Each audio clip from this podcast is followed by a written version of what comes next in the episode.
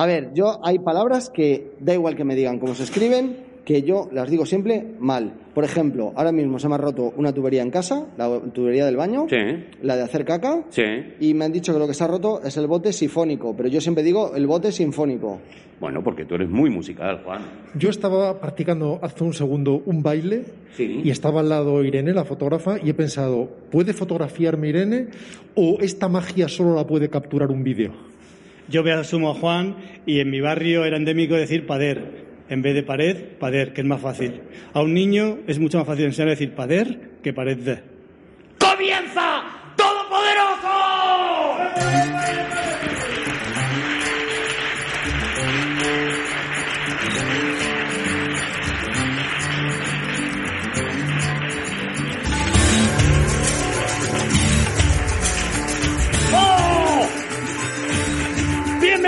Espacio Fundación Telefónica. Bienvenidos al nuevo Todopoderoso.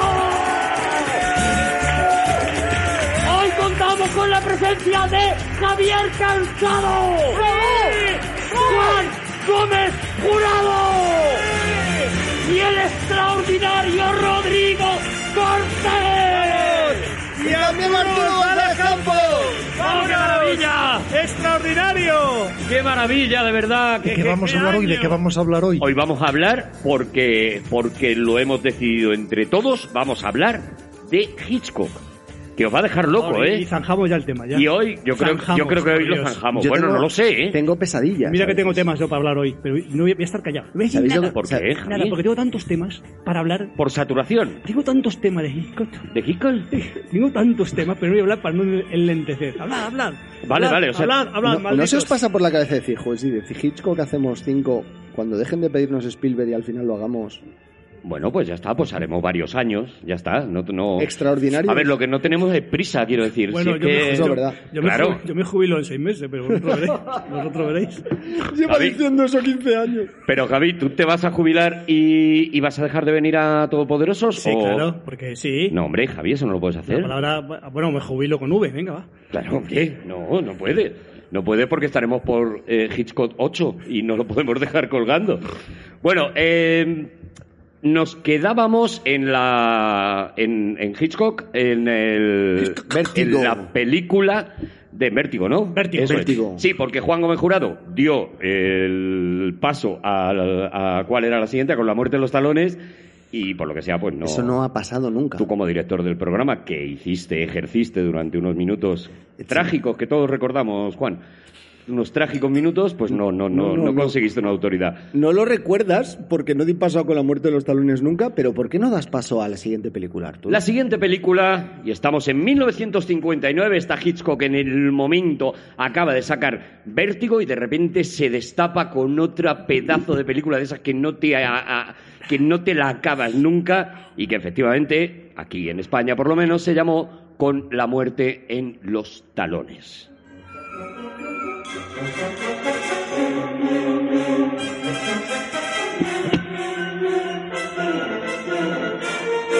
Y aquí ya estamos en, en hay que hablar de esto todo el rato, o sea, desde el principio ya con los títulos de crédito de Saul Bass, la música de Bernard Herrmann. ¿Puedo centrar, En la dirección de Alfred Hitchcock. ¿puedo centrar, La ¿puedo centrar un poco el tiro, Arturo? Eh, céntralo, por favor. Gracias.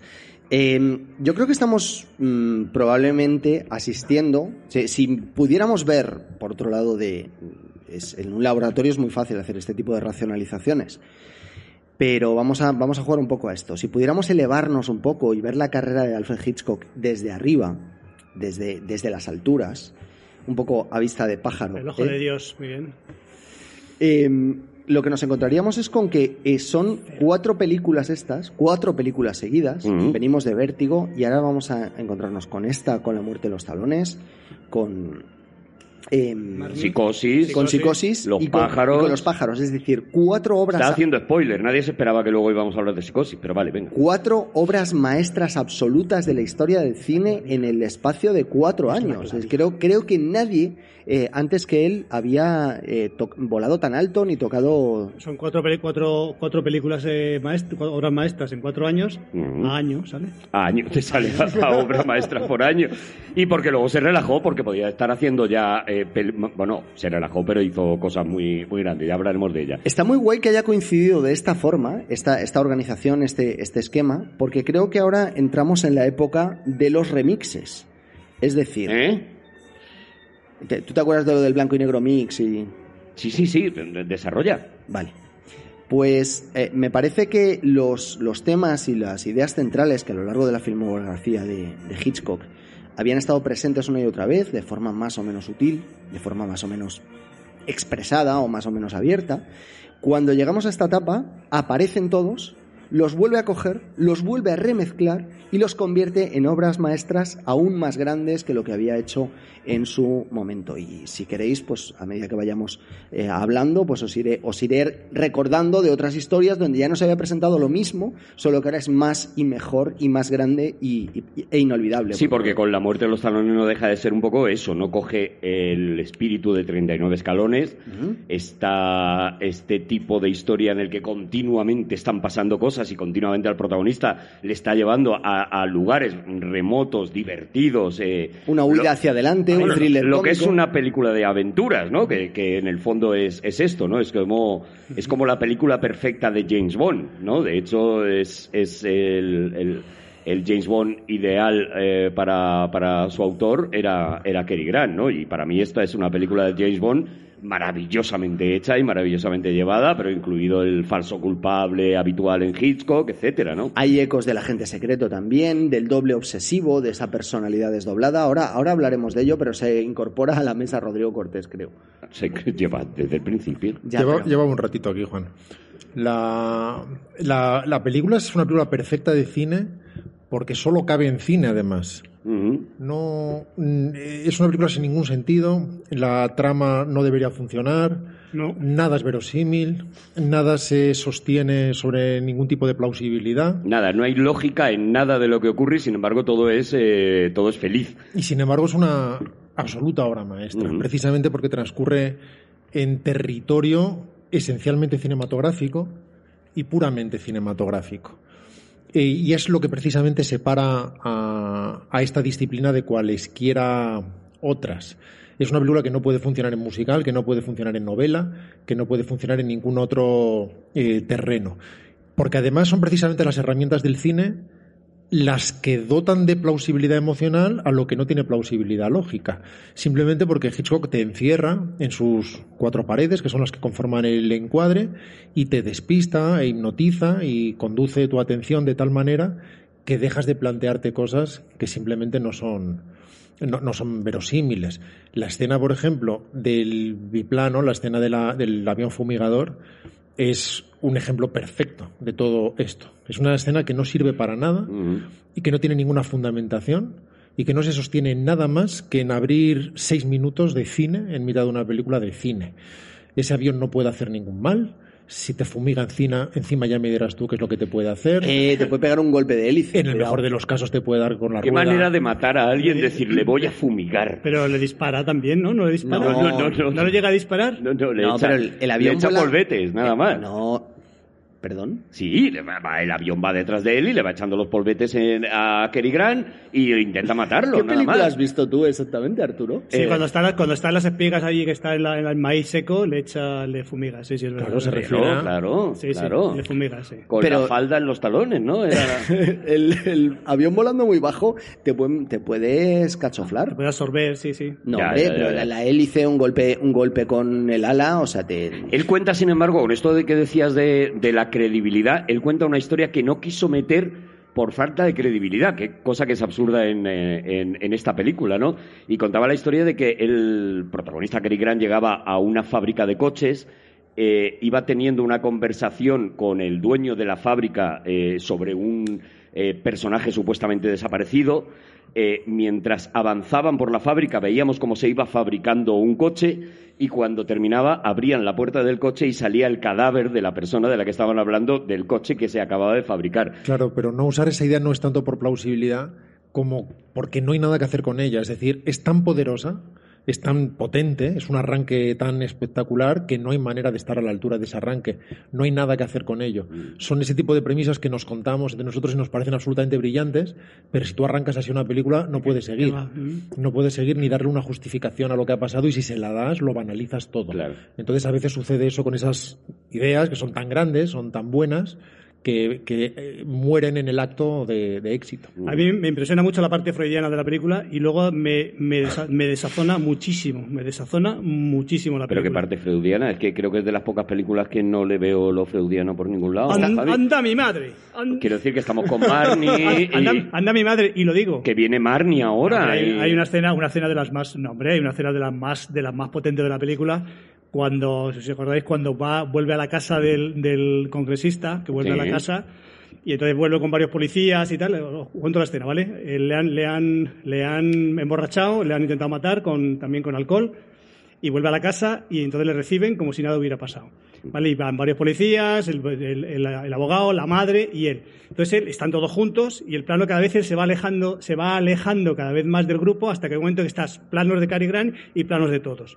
Nadie le cree ya, nadie le cree, y cuando se van a ir, la madre, la madre vuelve a por Cary Grant y le coge y se le lleva. La madre, ¿vale? Ya. Y eso es freudiano. Cada vez que en una película una madre hace algo, para ti es freudiano. No, eh, no, porque, no, pero de donde viene sí, porque está el, es que está el plano Cary Grant solito, se ha quedado solito porque nadie le cree, es el niño que nadie le cree, pues es un niño, Sí. nadie le cree, nadie le cree, se van todos y la madre dice, no, no, yo soy tu, soy tu madre, te recojo yo y te traigo. Y luego hay la cosa que me desazona mucho, hay una escena en el, en el, en el tren, en el- la estación de tren que salen por lo menos contados 50 personajes con maletas Sí. Y. y ni una maleta pesa. ni Bueno, una- y luego ya para, para, para colmo, para cuando se bajan del tren, Cary Grant lleva, que hace de mozo de tren, hace de mozo de Sí, equipaje, de- y lleva tres maletas. Venga, hombre. Lleva tres maletas. Pero Venga, dices, hombre. pero por favor, Cary, que eres un buen actor, haz, haz algo, pon un, pon un cara de que llevas tres maletas, tronco. Además, una, una, en el- una así en, en, en- ¿cómo se llama esto? El- la, en la cadera. En el costado. En el costado, caramba. Eh, pues lleva una en el costado, tres maletas y no le pesa ninguna de las tres maletas. Ya. por favor. No, no, no lo aguanto. Nos cargamos entonces la carrera de Hitchcock de alguna manera por el tema maletas, ¿no? Sí, lo compensa con la madre, con la escena Ah, bueno, claro. Una cosa por la otra. La película es absolutamente sensacional. Sí, eh, esto da igual porque es una clasificación personal, pero si tuviera que elegir las tres grandes favoritas, no, no las tres mejores, sino mis tres favoritas, serían seguramente La ventana indiscreta, Con la muerte en los talones y Los pájaros. Ujú. Y siendo las tres completamente distintas.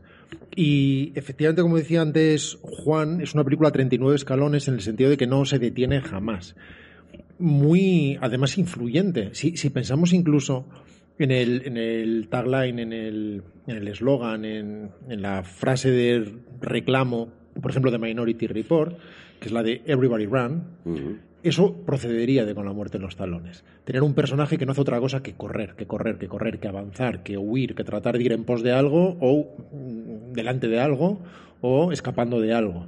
Sin mayor función que la puramente cinética y la de mantener, mantener la película en marcha.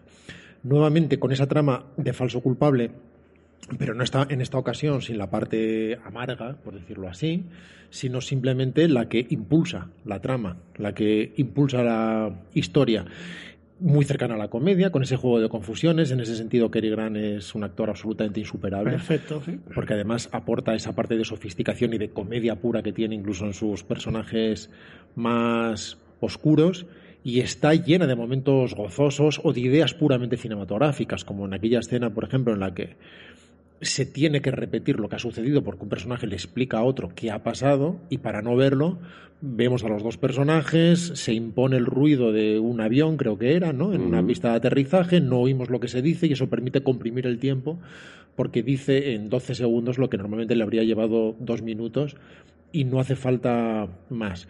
Una película que juega con la arquitectura, que juega con el vestuario, que juega con la luz, con los encuadres, con el corte, con la música, que ya decíamos el otro día que es prácticamente la de un fandango, tiene- rítmicamente es prácticamente la de un fandango y que mantiene su falta de plausibilidad hasta el final, de modo que la película ni siquiera acaba. Ah, es verdad, mira. No- no había Taca, caído taca, nunca. taca, Sí, pum, pero- pum, pum, taca, taca, taca, ta, pum, pum, pum. Sí, señor. De Muy bien, Farruquito. Muy Lleva, bien. lleva el ritmo en las venas, de Muy verdad. bien. ¿eh? Eh, Oye, pero también está Oh. el, el- el, digamos, me, el- me parto la camisa contigo, Juan, de verdad. Eh, pero escucha ahí también el, el, el Cary Grant empieza como un bobo, empieza como un frívolo, superficial, cabrito que le da igual todo y acaba entregado a la causa. Sí, acaba- sí, sí, o sea, acaba siendo el- un- es un- Claro, o sea, es, es, es un niñato. Vemos el viaje del héroe también ahí, Sí, ¿no? sí, es- está siendo, empieza siendo que, le, que te- en fin, es Cary Grant y dice, bueno, qué, qué bien, qué bien, pero vaya, vaya, vaya menda. Y poco a poco dices, no, no, no, cuidado, que tiene un, que tiene un, un devenir ese muchacho. el, el guion de Ernst Lehm- Lehmann o Lehmann, no sé cómo se dice. Depende. no, sí. Si, Depende. de- si dejo la I es Liman, si dejo la E es así. Te está bien empleado Juan por preguntarle a Javi. Eso también es verdad. El guion de este señor es, eh, es una obra maestra. O sea, me, me- me parece que, a pesar de que, como decía Rodrigo antes, es- no tiene sentido, tampoco importa. Claro, pero ¿cómo se hace un guion, cómo se hace un guion para una cosa tan visual? O sea, ¿cómo se hace una cosa que, que lo que tiene que provocar es imágenes y cómo lo, y cómo lo consigues? O sea, ¿cómo, cómo te sale eso, no? Porque me imagino que ahí es Hitchcock el que más interviene en ahora quiero ver esto, ahora quiero que se vea esto. Bueno, y su mujer Alma intervino de forma muy, muy decisiva, además, en este guion, colaborando con el guionista, no de forma oficial, pero sí de forma efectiva y de forma oficiosa. Y eso es precisamente lo que diferencia guion de trama, que es algo que es mm, complicado de explicar en general, ya lo hemos hablado en otros programas, y muy complicado de, ex- no, sé- no sé si de explicar o hacer entender a un porcentaje tradicionalmente elevado de la crítica, por ejemplo, que tiende a valorar las películas en términos literarios y tiende a valorar los guiones, una vez más, en términos literarios. lo que pasa. Frase memorable, sí. Y, y alguien entonces podría pensar, hombre, literariamente no es interesante con la muerte en los talones, efectivamente no lo sería, y por lo tanto ese guion no ganará jamás el Oscar al mejor guion. Lo ganará otro material, en teoría, más noble. Y no lo estoy diciendo ni siquiera con sarcasmo, porque a lo mejor el que lo gana es de Mankiewicz, y será un maravilloso guion y estará maravillosamente escrito. Pero el guion de Con la muerte en los talones es absolutamente ejemplar. Es un guion prodigioso.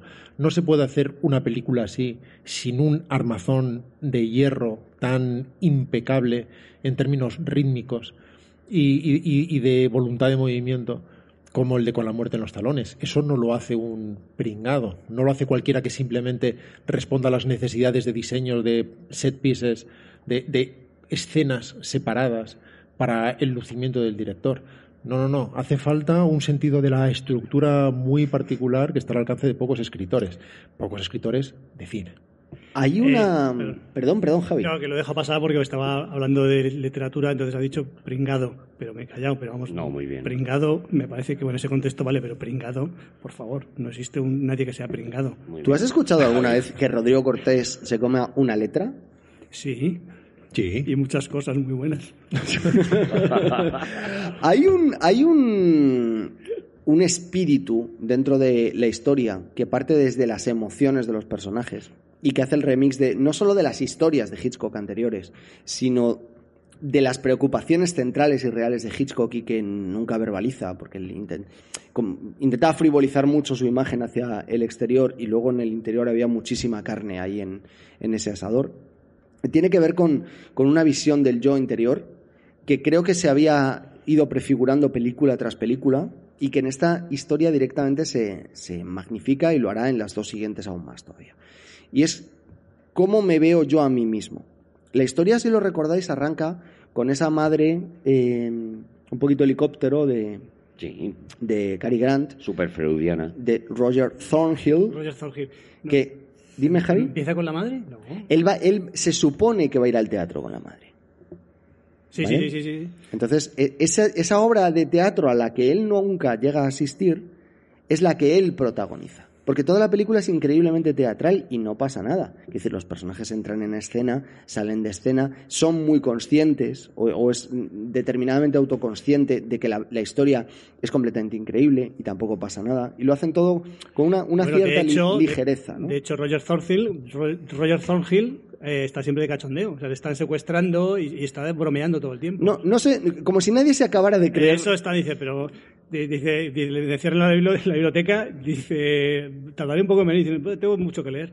O sea, es todo el rato bromeando. Todo el De hecho, eh, el personaje que no existe realmente no es George Kaplan. El que no existe es Roger Thornhill. En el proceso de, en el que él se va convirtiendo progresivamente cada vez más en, en George Kaplan, lo que vamos descubriendo es que es una no persona, la que nos, nos enseñan al principio de la historia, que a medida que va entrando en contacto con quien debería ser, según el planteamiento de la película, se va imbuyendo de ese personaje hasta que se convierte realmente en un superespía internacional, un señor que era un pringado. Porque Era- yo era- me gusta era- mucho decir la D del final. Era nada. Ah, ¿Tú dices pringado también? Ah, no, ¿tú yo digo pringado. Ah, vale. Pero escucha, la película, si te acuerdas, la película empieza con los títulos de Saul Bass, que es un superficial, es una, se ve, la, se ve la, el, eh, un edificio, un edificio que refleja la, no, que no es nada. o sea, Es un edificio de Madison Avenue, que es, la- no la- es el, nada, el sí. lugar tradicional Y se de los... gente, gente, gente, gente, de cientos de personas sin hacer nada, o sea, sin nada especial. de- el lugar tradicional de los Mad Men, de los hombres de publicidad, como era eh, Sí, sí, Roger Thornhill, eh, que, que son básicamente gente que no cree en nada, que lo único que dicen es que tengo que vender ahora esto, pues lo vendo, ¿no? Y hay un momento que dice, yo soy George Kaplan, lo dice él, y le ca- cambia todo el planteamiento de la película, claro. Es que es el nombre que sobrevive, Kaplan. Ese es el Sí, que sí. recordamos. Sí, Sí, sí. es Tú lo ves en IMDb y te pondrán Roger Thornhill, pero es George Kaplan. Así es como Sí, lo sí. hablamos, igual que Yassir. Y de hecho es, es curioso, no sé si estáis de acuerdo, porque en la tradición de rubias de Hitchcock, que en realidad no es tan larga, tan extendida en el tiempo. Se circunscribe más bien a este periodo, desde hace unos años hasta el final de su carrera, pero que no es propio del inicio de su carrera. Seguramente el personaje de Mary Sand, que, que se llama también Eve, se llama también Eva, es seguramente el más sexy en la carrera de Hitchcock, que tendía a los personajes más bien fríos. Él consideraba que mostraba personajes sofisticados, de lo cual era epítome eh, Grace Kelly, teóricamente sofisticados de día, pulcros, eh, impecables, y que de noche se convertían en... La alegría, ¿no? Bailaban fandango. Sin embargo, eso, eso no acaba de transmitirse en sus películas, a pesar de lo que él. Seguramente será una fantasía personal y así es como lo percibía. Pero uno no percibe tanto, percibe más la parte del día, por decirlo así, que la parte de la noche. Y en cualquier caso, uno, uno percibe, eso sí, el peligro, ¿no? El, el- el peligro de acercarse a determinadas criaturas. Sin embargo, aquí dota al personaje de Marisen, o quizá por la propia naturaleza de la actriz, de una picardía superior y mucho más moderna. Aquí la mujer es infinitamente más proactiva. Hombre. Sucede también en los pájaros, pero en los pájaros, sin embargo, hay una cierta contención de frialdad que no sucede aquí. Aquí tú ves que en Marisent anda mucho más. Javi, tengo una- los dial- el diálogo que tiene en el tren cuando le llama a Karina Toda la a iniciativa hablar es con de ella. Es de ella, es Toda la ella, iniciativa es y de le está ella. diciendo unas cosas tan, tan unas picardías buenísimas. O sea, es Sí. algo... Es que creo que en esta época eh, Hitchcock ha, ha cogido un especial gustito a los diálogos, ¿no? Lo veíamos en Pero quién mató a Harry, en, en jugar a- ¿quién con la a ambigüedad Me tienes que de... un tiempo después, por Ah, favor. vale, vale, vale, vale. No, no te preocupes, no te preocupes. Yo te lo apunto. A ver, pero quién mató a Harry, Javi. Igual ¿Cómo- hemos hecho pocos programas de Hitchcock. Eso te iba a decir. Como vamos sobraos. Juan, ¿por qué estás levantando la mano? Porque tengo una pregunta, Farruquito. tengo una pregunta para Javier Cansado. A ver. Javier Cansado, tú como experto en la segunda ley de la termodinámica, que has dicho que bueno es lo primero que tú valoras en cualquier película, no bueno, seas- de las que más valoro, no lo primero, pero sí, sí. bueno, es lo segundo que más valora, porque lo primero que más valora es la primera ley de la termodinámica. Eso es. En esta Que, película, se ve que está mucho, muy presente en las películas porno. Venga. eh, en esta película que es la más larga de la carrera de Hitchcock, por cierto, 136 minutos, ponlos Eh, en fila. hay un montón de gente corriendo hacia adelante y les vemos correr hacia adelante con así. desde bastante cerca. Eso es raro, porque en la historia del cine lo que siempre hemos visto es gente corriendo hacia atrás. Hacia atrás, de siempre. Y, En el Cinexin. y lo que tú nunca te has parado a pensar eh, historias como esta, eh, las de James Bond, eh, 24, historias que siguen muy de cerca a los protagonistas todo el rato corriendo y tú estás muy cerca de ellos. ¿Por qué nunca se paran a hacer caca? Quiero decir, tú, Ni a tú- comer, dices, ni a comer, Juan? ni a comer, no, no, Pues cuando queréis hablamos de la siguiente. Pues seguimos No hay con- fisiología. Pues vamos a seguir. Mira, hablando... Un, un segundito, un, solo, solo un segundito. por solo un ha ubicado bien el tema Solo para la siguiente, es verdad. Hubo una polémica el programa anterior sobre Sí. pero, pero quién mató a Harry. Solo un momentito. Ah, vale, Va- vale, voy a- vale. voy a- 30 segundos. Ya, ya, 30 ya. segundos, ¿vale? Pero que fue un éxito. Es como, o sea, que tenía razón yo. que fue un éxito, que tenía razón yo. Espérate, eh, espérate, espérate. o sea, te has Está- quedado autocitándose. Bueno, veis, aquí está hablando de cuando hizo Pero quién mató a Harry, que en realidad, le está contando a Truffaut, que en realidad tuvo éxito, o sea, no fue un gran éxito, no fue un gran éxito, pero que fue un éxito. Es como, o sea, que tenía razón yo. ¡Hala, venga! ya está, zanjado. Me ha costado encontrar la parte del documental que habla de eso.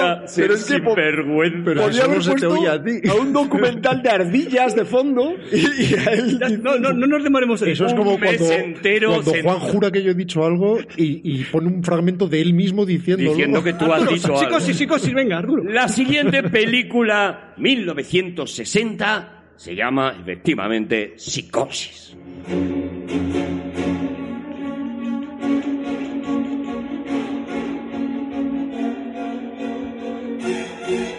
Es complicadísima a abordar porque ¿qué no se ha dicho ya de psicosis? O sea, han hecho de todo ya. Es, me Por la parece- siguiente, venga. Venga, por la siguiente película. No, pero es verdad, ¿no? Es de esas películas que cuando quieres juntarte a hablar de cine es como, venga, aquí, aquí, aquí hay rato, ¿no? Aquí hay un... Esta es otra película freudiana para, para que Sí, Javi hombre. pueda celebrar. Está así. Toma. Está así. No, perdóname, Bueno, la, ojo. perdóname la escena. La No, no, no, no, no. no, no, vamos a ver. Yo no tengo, no tengo credibilidad, y, pero estudio psicología. Y además, yo soy de la última prom- promoción que se estudia que el No, psicoanálisis. Javi, no tienes credibilidad porque has estudiado psicología. Vale, y, a- y a- y aparte me formé en psicoanálisis. Javi, también. cada vez que hay una madre no es No, pero freudiano. por favor, repasad esa escena, por favor, y, y es que vais a daros de- vais a decir, ¿qué, qué, qué razón tenía este muchacho? Sí, la hago. Yo seguramente diré la- menudo la madre pringado. es un elemento fundamental, en Fundamental. el cine de Hitchcock. Sí. En, en Notorious, sin ir más lejos, es un componente Y en esta peli también, por favor. Sí, Bueno, y- y- North by Northwest. iremos a Marnie, o sea, la madre es verdad que es muy importante. Eh, otra cosa Vale, es... Vale. joder, dejadme De hecho, dejadme. psicosis es directamente la deconstrucción de esa madre norteamericana o esa idea de la madre norteamericana que se y esa adoración, ese culto a la madre que a lo mejor desde aquí desde aquí nos cuesta un poquito más entender porque no tenemos esa referencia tan cercana. Mira, pero lo, lo tengo que hacer sobre todo a ti, Juan. Claro, desde aquí, desde, desde tu esquina. Desde aquí dices desde ahí, ¿no? no, A- adelante, Juan, esta no- perdona, perdona, estaba ahí y estaba votando y queríamos todos. Esta no la he visto venir.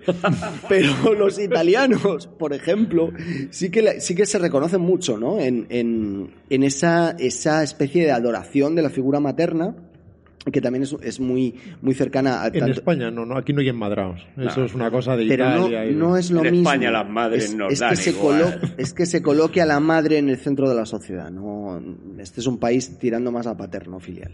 Bueno, a lo que iba. ¿Cómo Y- se nota que es huérfano? En estas cosas se les nota que es huérfano.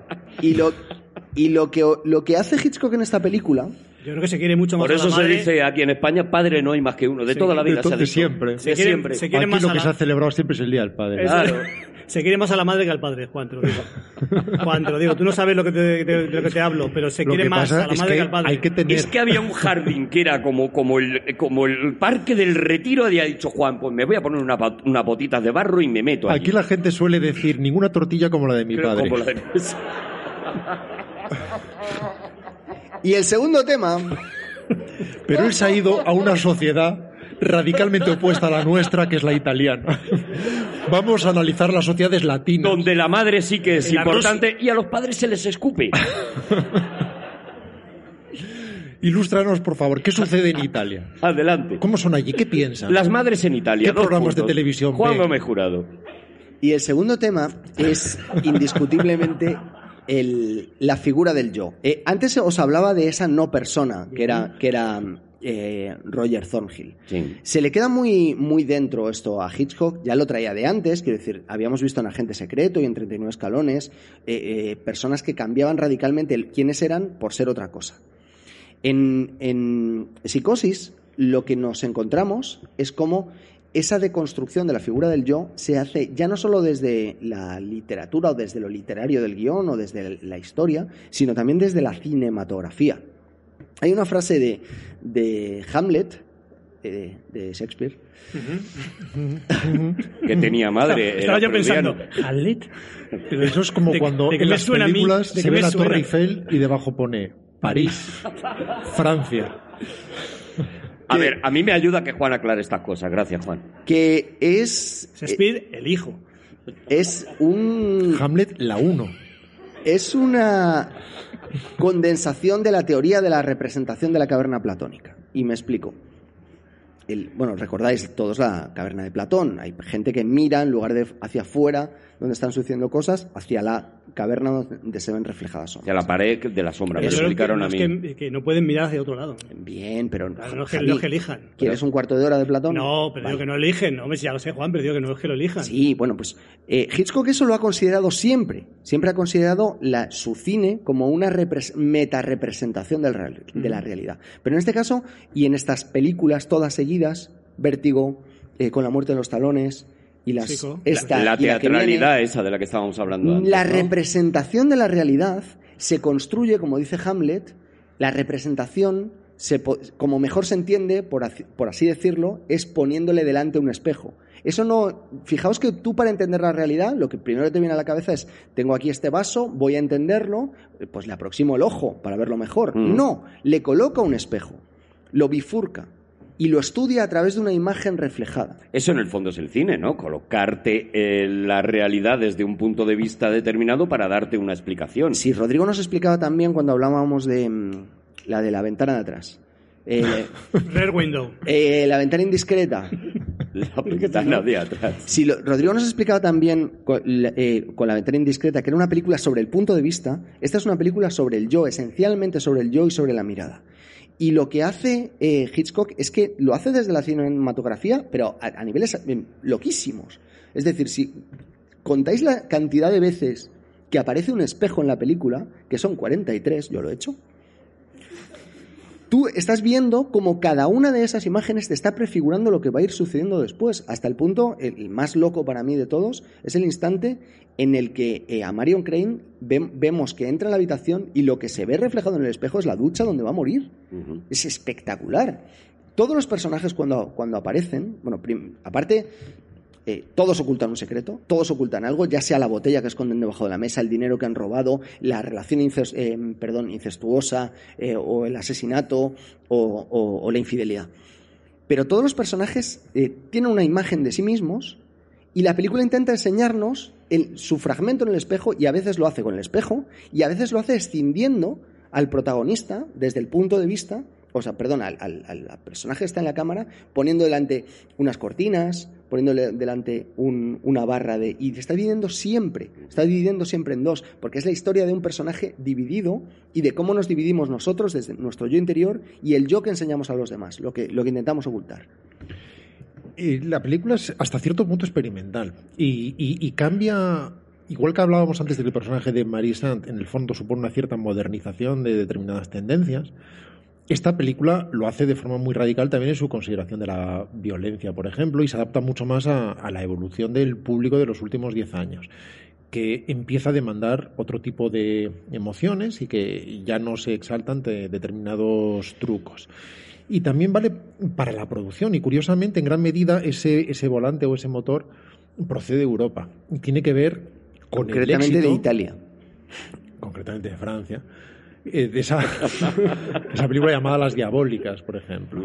Una pequeña película en blanco y negro que de repente consigue exacerbar las emociones de todo el público y, y- y ser un éxito inesperado. Y eso se une a la experiencia televisiva de Hitchcock obligado a rodar capítulos al ritmo de la televisión, que es más rápido, con menos planos, con equipos más resolutivos, aunque muchas veces con acabados menos impecables, etcétera. Y él decide tratar de, produce personalmente para empezar la película, precisamente para abordar un tema que a priori los estudios no quieren abordar porque les resulta un tanto escabroso y probablemente demasiado avanzado para lo que ellos consideran que son las audiencias generales. Y él decide hacerlo precisamente con un tamaño limitado para poder asumir esos riesgos. La película costó 800 mil dólares de los antiguos y tu- obtuvo unos beneficios de 40 millones. Eso es una auténtica salvajada. Qué envidia. Sí, de todas maneras, hay algo que habría que aclarar porque casi siempre se usan estas comparaciones cuando, cuando se habla en prensa del éxito de una película que, que significan en general muy poco. Cuando se hizo una película ha costado dos millones y ha recaudado seis. Y parece que es el triple. Una película que ha costado dos millones y ha recaudado seis puede ser deficitaria perfectamente o, o- o recaudar dos y no serlo según cuál sea su planteamiento de financiación. Para empezar, porque lo que recaudó una película no le va íntegramente al que ha invertido dinero en la película. Ese dinero es para el distribuidor y para el productor y para la distribución. acomodadores también se llevan dinero. Bueno, eh, así es. Así En es la vida, en realidad, mucha así gente, es. La campaña de Pero por regla general, yo creo que podemos entender que si una película mm, Sí, gana dinero, eso, gana muchísimo más de lo que ha costado, ha, ha Y- ido bien. Y en este documental que os he pasado un fragmento hace un momentito que me veis denostado. Buenísimo. Ahí también se dice que Psico- Psicosis cambió la forma de ver el cine, porque hasta ese momento en los cines americanos entraba en cualquier momento de la película y se, si tu- este- estuviera por el metraje que estuviera, y sin embargo a partir de este, de este momento exigió Hitchcock que se viera desde el principio, y eso cambió la forma de... Bueno, esta película demuestra como muy pocas que en el fondo lo que hacía Hitchcock, más que dirigir a los actores o dirigir a sus técnicos, era dirigir al público. Era una especie de director de orquesta del público, de las, de las reacciones del público.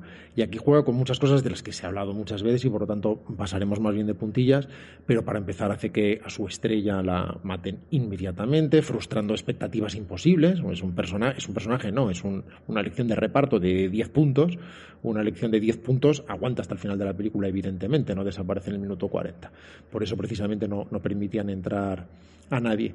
Pero, pero además ya, ya digo que incluso técnicamente, en términos de pura experimentación, esa es una de las razones por las que la hizo en blanco y negro, una estela que después siguieron otras películas como que fue de Baby Jane, también tratando de capturar ese éxito de las diabólicas y después de psicosis, consigue tener un planteamiento más cercano, más seco, después de esa enorme superproducción que era con la muerte en los talones, la película es muchísimo más íntima, muchísimo más pequeña y como hemos explicado también varias veces a lo largo de estos 108 programas que llevamos dedicados a Hitchcock, Y, lo- y lo que nos queda todavía. Lo que queda. es, es una demostración de que el, plan- el, el origen literario del material no es precisamente lo que más estimula a Hitchcock. La novela de Robert Bloch no es una gran novela y literariamente no es una novela con altura. Es flojí. Lo que tiene, perdón, Es flojí. Es flojo. Yo digo flojí. Hombre, Flojit. tiene, una cierta altura, unos 17 centímetros. Lo que tiene es una premisa poderosa, un mundo interesante con este psicópata que conserva el cadáver de su madre, etcétera. En fin, todo eso es estimulante para tratar con material limítrofe y eso lo hace como nadie.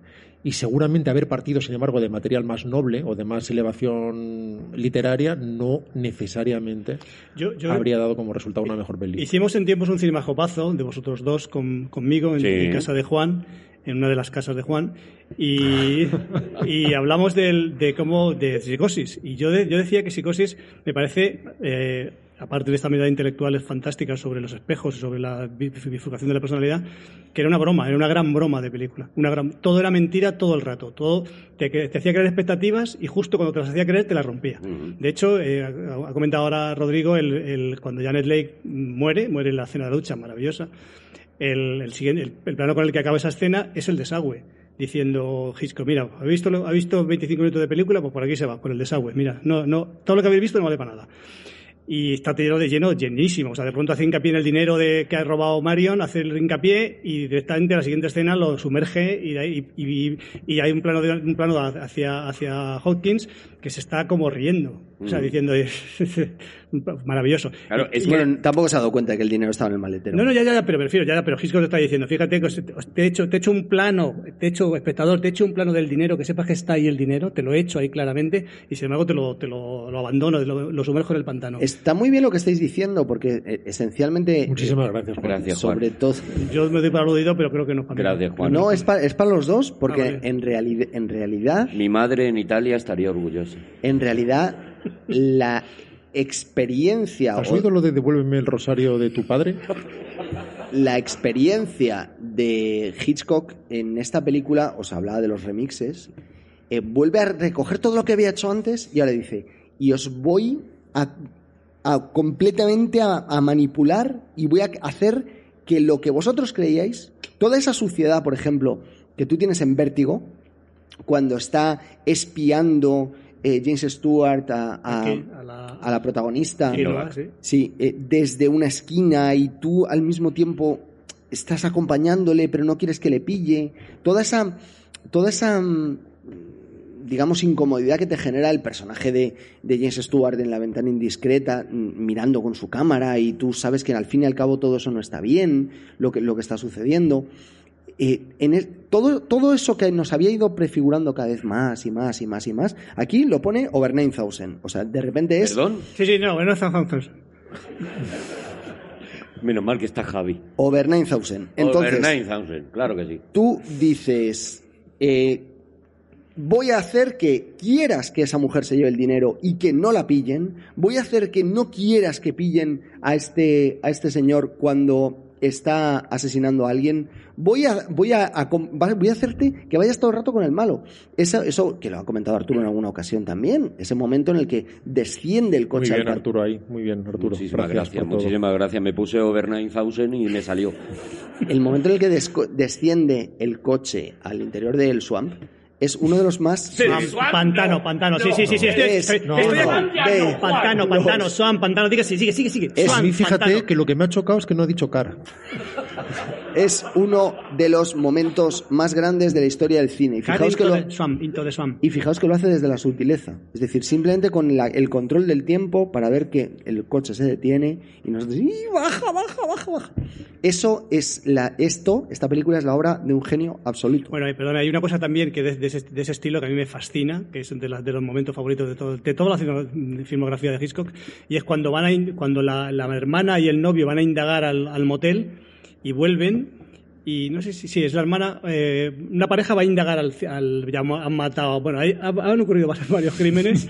Ha muerto Martin Balsam, que es el, el- detective el- y tal, vale. es. Y entonces está, la, está esperándoles, creo que está esperando la hermana, y está perfectamente iluminada, la hermana está allí. Entonces llegan estos dos para traer información. Y en ese momento se quedan en la penumbra y entra ella en la penumbra y hablan en la penumbra. O sea, te Mm. dice Hitchcock, dice, no, no, que no te voy a contar nada. O sea, que no te voy a contar nada, nada, nada. Y te lo dice, claro, con- como tú dices, cinematográficamente. Claro, es un, es un alarde continuo. La película es un reto continuo. Antes explicabais lo de Janet Leigh, pero creo que para las, a lo mejor las generaciones más jóvenes no son capaces de entender el- la revolución que era eso. O sea, Janet Leigh era la única estrella de la película, la única conocida. Como si en una película ahora matas a Leonardo DiCaprio a, las, a los 10 minutos de la película cuando has hecho todos los carteles diciendo Leonardo DiCaprio está en la película, ¿no? Revoluciona eso y revoluciona, voy a hacer ahora de el mimimi del programa, es que habéis hablado de psicosis pero no habéis hablado de la escena de la ducha. Eh, revoluciona con la escena de la ducha, que creo que a lo mejor le tendremos que dedicar un poco a la escena de la ducha, si es tan de verdad revolucionaria o Voy no, a hacer ¿no? una pregunta un poco mejor que la tuya. Eh, Rodrigo Cortés, Over 9000. la planificación en cine es probablemente lo más jodido, lo más difícil para... para... Y para decir over 9000, ¿no es mejor decir 10,000? No, porque la gente, porque la gente en casa nine. que ha visto Bola de Dragón sabe lo que estoy No, diciendo. estaba haciendo una, una pregunta muy buena, Juan. Eh, déjale. La Rodrigo. planificación en tu trabajo es, es, mm, una parte fundamental, porque luego tú al, al- corte mejor- te llevas... que la mía, es mejor. es- te- al corte te llevas lo que has hecho antes, no puedes, no puedes llevarte lo que no existe. Vas a comparar. ¿En qué cabeza eh, puede caber la planificación salvaje de una escena como, como esta? ¿Cómo, ¿Cómo se hace, cómo se planifica una escena como, como la escena de la ducha con todos esos cortes, nunca mejor Es dicho? impecable. No lo sé. La, O sea, no- pregun- no es la como- pregunta no está mejor hecha, las cosas como son. O sea, la pregunta está reformulada, pero no está mejor hecha. Eh, Hitchcock, eh, fíjate, eh, eh, esto igual eh, me consigue como pulgares para abajo. Pero no es la escena que más me interesa de Hikochi. De Hikochi. Hikochis me vuelve ¿Podemos loco. decir Hikochi a Oh, por partir de favor, ahora? por- a partir de ahora, ¿podemos ya no hablar de más películas nada más que de Hikochis? y de Alfred Hitchcock. La- Hikochi. No, pero normal, sin, sin, sin Hikochi, no, Hikochi. Fíjate, Hikochi ¿Qué, de qué Chucky. llevaban esos bombones que nos has dado en el camerino, Javi? Cuando hablas de planificación, precisamente hay otros ejemplos más sutiles en esta película que me parece que demuestran que es una película escrita principalmente con la cámara. Y que, y que precisamente por eso son capaces de, es capaz Hitchcock de elevar el, el- el material literario débil, por decirlo de algún modo, precisamente porque se pone a escribir con la cámara. Eso no sucede exactamente en la escena de la ducha, que desde luego es icónica, desde luego es legendaria, desde luego es copiadísima, pero para mí con el paso del tiempo no es tan significada.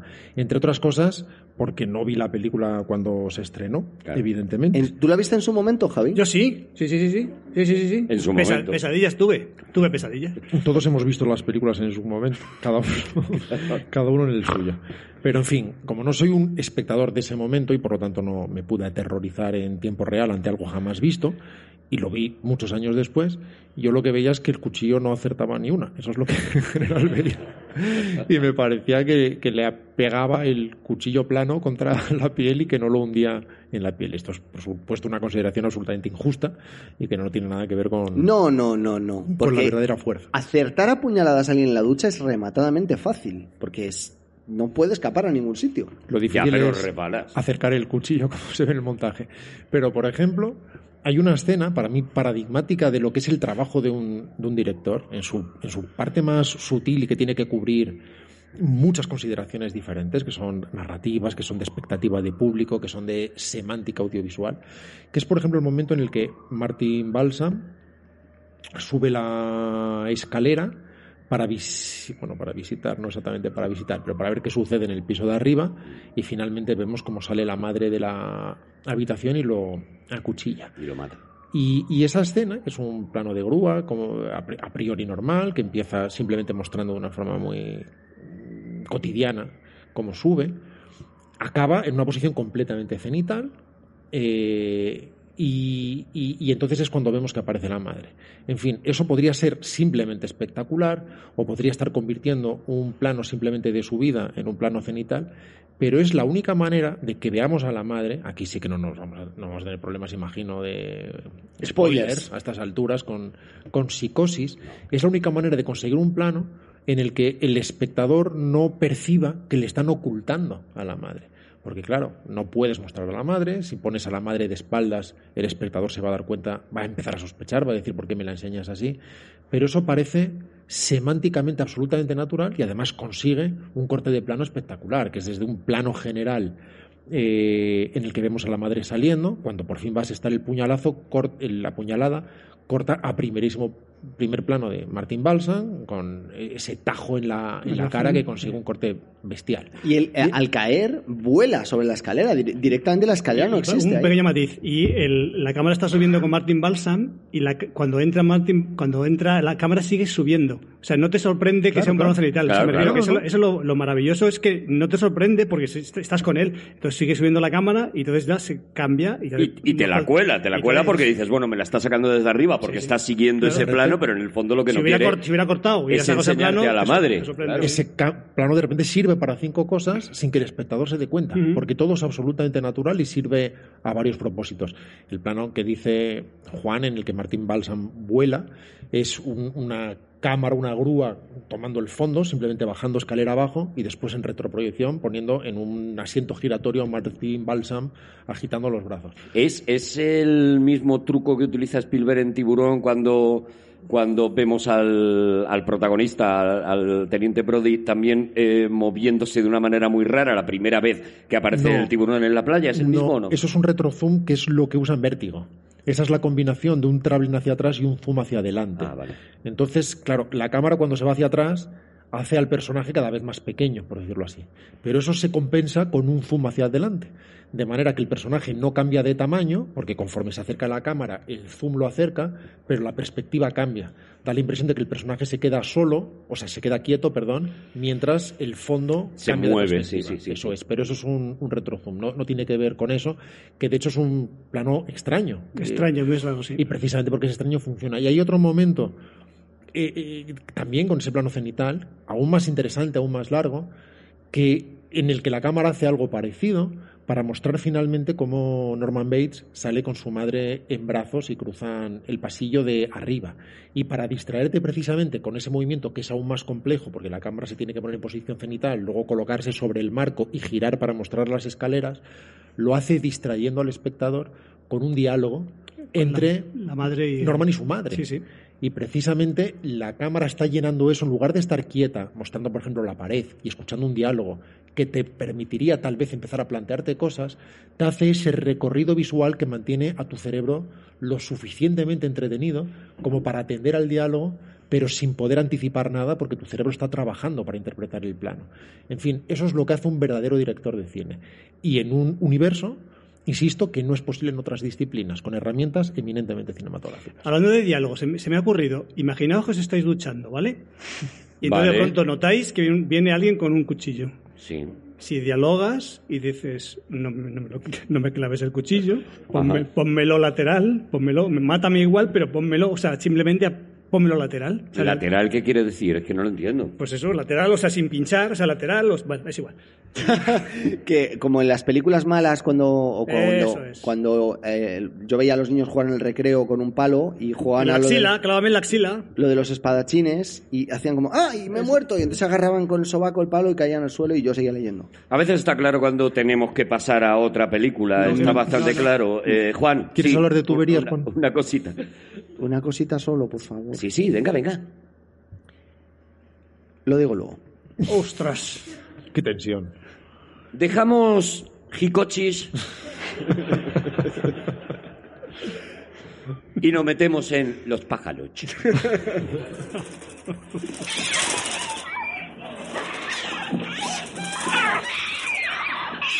Y aquí vamos a echar no, un no rato ponéis la, también, ¿no ponéis ¿eh? la música de los pájaros? No ponemos la, no hemos conseguido la banda sonora de los pájaros, no ¿y sé eso, por no qué. tenemos derechos o qué? No tenemos, no, no nos dejaba YouTube No, ponerlo. Es, eh, a- es ahora cuando lo voy a decir. A- ahora, ¿no? Adelante, Juan. Adelante. La, la película anterior ha sido No, di- dilo, con, dilo con la cocha. Dilo con la cocha. Hikochis Eso es. ha sido reversionada hasta la saciedad, pero creo que la mejor versión de Hikochis Sí. es de un señor que antes de hacer esa versión de Hikochis hizo una versión de esta película que vamos a ver, o De la que vamos a hablar ahora, que es de los pájaros. Y ese señor es Shyamalan, o Shyamalan, nunca sé decirlo bien, que hizo El Incidente, que es indiscutiblemente una versión de Los pájaros, y que hizo Glass, que es indiscutiblemente una versión de Psicosis, incluso la propia interpretación Mm. asombrosa de, mm, ¿cómo se llama? de James McAvoy. Está indi- Y ojo que la, la interpretación de Tony Perkins es maravillosa. Magnífica. Es maravillosa. De una sutileza en su asexualidad maravillosa. Y, y cuando, cuando eh, Shyamalan hace esta versión de, de psicosis llamada Glass, mm, ni siquiera se corta un pelo en reproducir en, la, en su cartelería mm, toda la manera en la que los títulos de crédito de Saul Bass nos habían enseñado cada vez que aparecía un personaje que luego rompían como si fuera una piedra arrojada contra un espejo Mm. eh, el, el título del personaje. Así que es, es muy bonito ver las dos películas una al lado de la otra y darte cuenta de sus enormes similitudes. Bueno, pues vamos con los pájaros, que aquí vamos a echar también un, un rato, un rato largo, ¿no? Estaba hablando Javier Cansado de, del tema de la música, es la primera innovación, ¿no? No hay una música y sin embargo sí hay un compositor eh, como Bernard Herrmann, además, uno de los más grandes, detrás del sonido de, de esta película. Primera cosa experimental loca de, que, que nos trae la peli. Sí, como asesor en realidad, como asesor sonoro. Hay, hay varios compositores implicados en una película que no tiene música y que además usa un instrumento precursor de, de la electrónica precisamente para conseguir esos eh, sonidos cíclicos y, y- reiterados con esas reverbs particulares que consiguen estilizar los sonidos de los pájaros y que van mucho más allá del realismo y que precisamente por eso le otorgan un crédito en un momento dado a Herman porque su concepción es muy musical, aunque no haya una sola música. Su uso es dramático y no estrictamente de, de- de diseño de fondo. Es una película sensacional en todos los sentidos. Para empezar, por, por su radical abstracción. Eh, efectivamente, The Happening, una película que gusta muy poco en general. A mí, a mí me gusta mucho The Me Happening. muchísimo. Me parece que tiene además un, un arranque absolutamente soberbio. Pero, en fin, evidentemente bebe de los pájaros, incluso el diablo sobre ruedas, en gran medida, bebe de los pájaros, precisamente ante ese planteamiento del mal como abstracción, eh, a través de un elemento amenazador que en el fondo es inaprehensible y que, y que no es carnal. Que da, da la impresión incluso que estos pájaros, si fueran un ente maligno, sería un ente maligno global en el que cualquiera podría atacarte y por más que mataras a uno, no acabarías con, con la mente colmena colectiva. Es una película que no se molesta en dar ninguna explicación, Correcto. que es parte de su fuerza imbatible. Cualquier explicación sería completamente banal. Si empiezas a hablar de que hay pruebas nucleares a no sé cuántos kilómetros, que el sol está burbujeando o que se está maltratando a la naturaleza y que empieza a vengarse, todo se banalizaría, en mi opinión. Es una película, además, que coquetea mucho con la comedia, sobre todo al principio. Creo que es además un componente fundamental en el terror y, y, en general en casi cualquier terreno, incluido el melodrama, que se tome un poco en serio a sí mismo.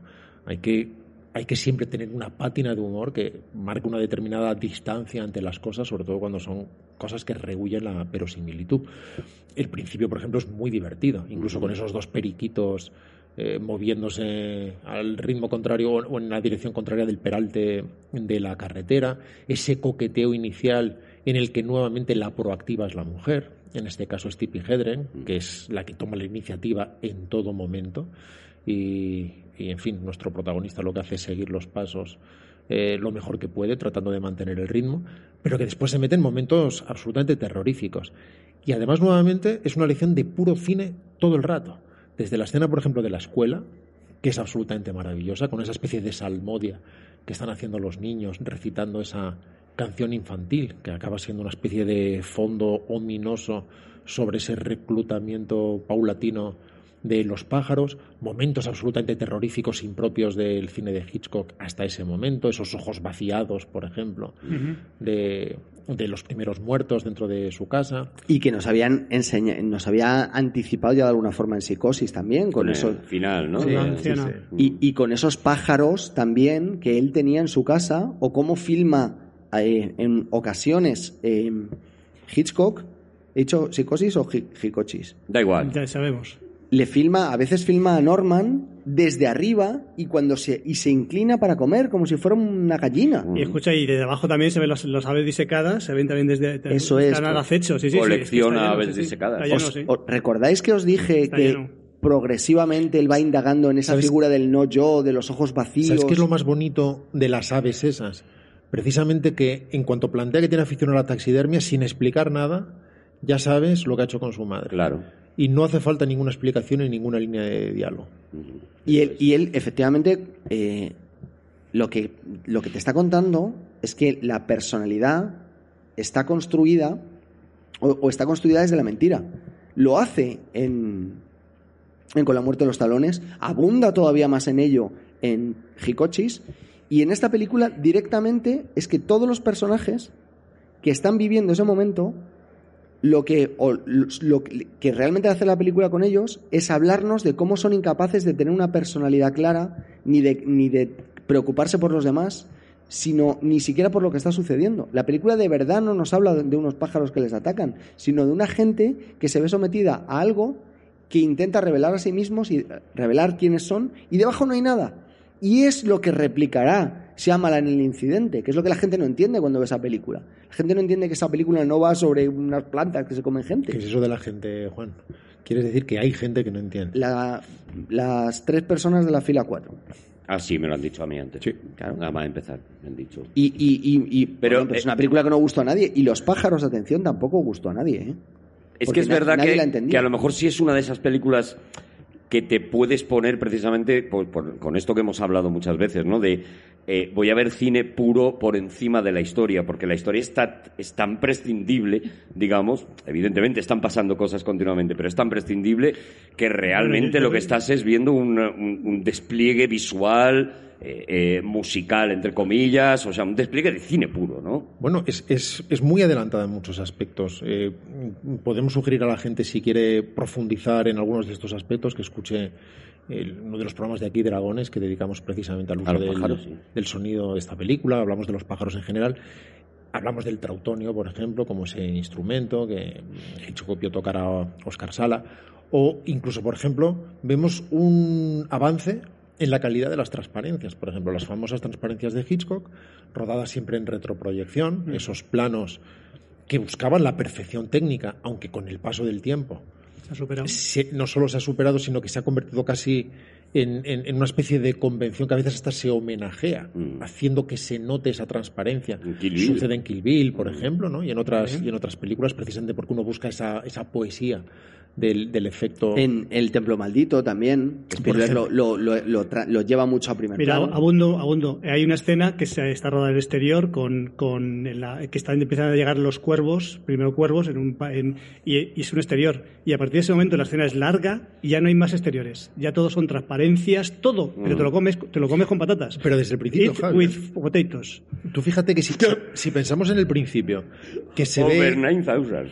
San Francisco, hay un plano sin cortes que pasa del plano general de la ciudad a plató. O sea, la, la tienda de pájaros Vale, es vale. plató. Y sin embargo es en un plano en el que pasa por detrás de un kiosquito Sí, sí. y hace una especie de corte visual que en realidad es fluido para el ojo humano, pero que le permite cortar ahí.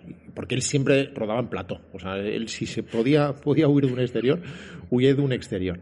Y en este caso, de hecho, no, no usa propiamente transparencias, sino ese, esa técnica de la lámpara de vapor de sodio, que el equivalente a nuestro Chrome actual, que solamente podía hacer una cámara en el mundo, solo una cámara en el mundo, no, no ya un sistema, sino una cámara en el mundo, que la tenía Disney y de hecho la que usaron para Mary Poppins y es la que usó para esta película y que en fin conseguía iluminar primero al eh, actor con un fondo determinado y el fondo, en fin lo que, lo que se hace ahora mismo con los cromas pero con una técnica diferente que convertía en amarillo el fondo eso lo podía discriminar después el proceso de revelado de la película y conseguía integrar a, a un actor en un fondo pero con una impecabilidad con una perfección que muchas veces es indistinguible de la realidad, al contrario de esas transparencias de las que habíamos hablado. Por ejemplo, varios de los planos al principio en la barca están hechos con esa técnica y no se nota en absoluto, ni se te ocurre pensar siquiera que no sea así. Hay planos que técnicamente todavía pasman, evidentemente era- han sido superados, pero el plano que yo creo que ya habéis sugerido antes o habéis evocado de la cámara mostrando la gasolinera mientras se van convocando los, la- las aves delante del cuadro y vemos la explosión de la gasolinera abajo es una perfección técnica muy pasmosa para, para ese tiempo. Él siempre fue un avanzado en ese aspecto y probablemente el director que más sabía de técnica en ese momento. Y que eh, hay que recordar que esta película no fue fácil, ¿eh?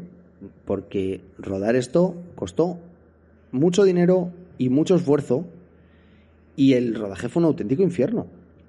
Se entrenaron un millar de aves para, aunque luego como nos contaba Rodrigo creo que en algún programa anterior, tú solo te fijes en una. Porque tú cuando ves a todos los pájaros en, en pantalla solo te fijas en uno. Te, Yo- te fijas en una gaviota. en una gaviota que está ahí en un poste. y Chiquitita dices al tú, final, sí. sí, sí. José Manuel, la gaviota, Sí. esta, pues, con sí, este. Esa es, esta es. Pero un millar de aves se, se entrenaron para esta película. Me daban ¿Y igual. para qué? ¿Para qué veas? Me daban igual. Y, les- y a Tippi Hedren le tiraban animales al, al cuerpo. Y Eso fue, en, eso fue en Roar. Y Tippi Hedren, Tippi Hedren se agobió muchísimo. Pero a mí de esta película me gusta mucho, obviamente todo, todo me gusta mucho, pero lo que más me gusta es el, el- el personaje de Tippi Hedren, que empieza siendo un personaje loca, loca por la moda, superficial y frívola, y acaba siendo una santa. O sea, se, se va transformando en una santa, una santa, pero vamos, pero una santa físicamente, Sí, sí, envuelta. una en- mártir. Una Sí, mártir. e- eso, eso es. ese paseo final Eso es, es, algo dices, es- ¿cómo va? O sea, es una consagración, ¿no? Sí, sí, Casi. Es, es algo, dices, elevado a los altares. sí. Mm. Nuevamente el personaje de la madre, ¿no? En este caso Jessica Tandy, que nació anciana y murió anciana.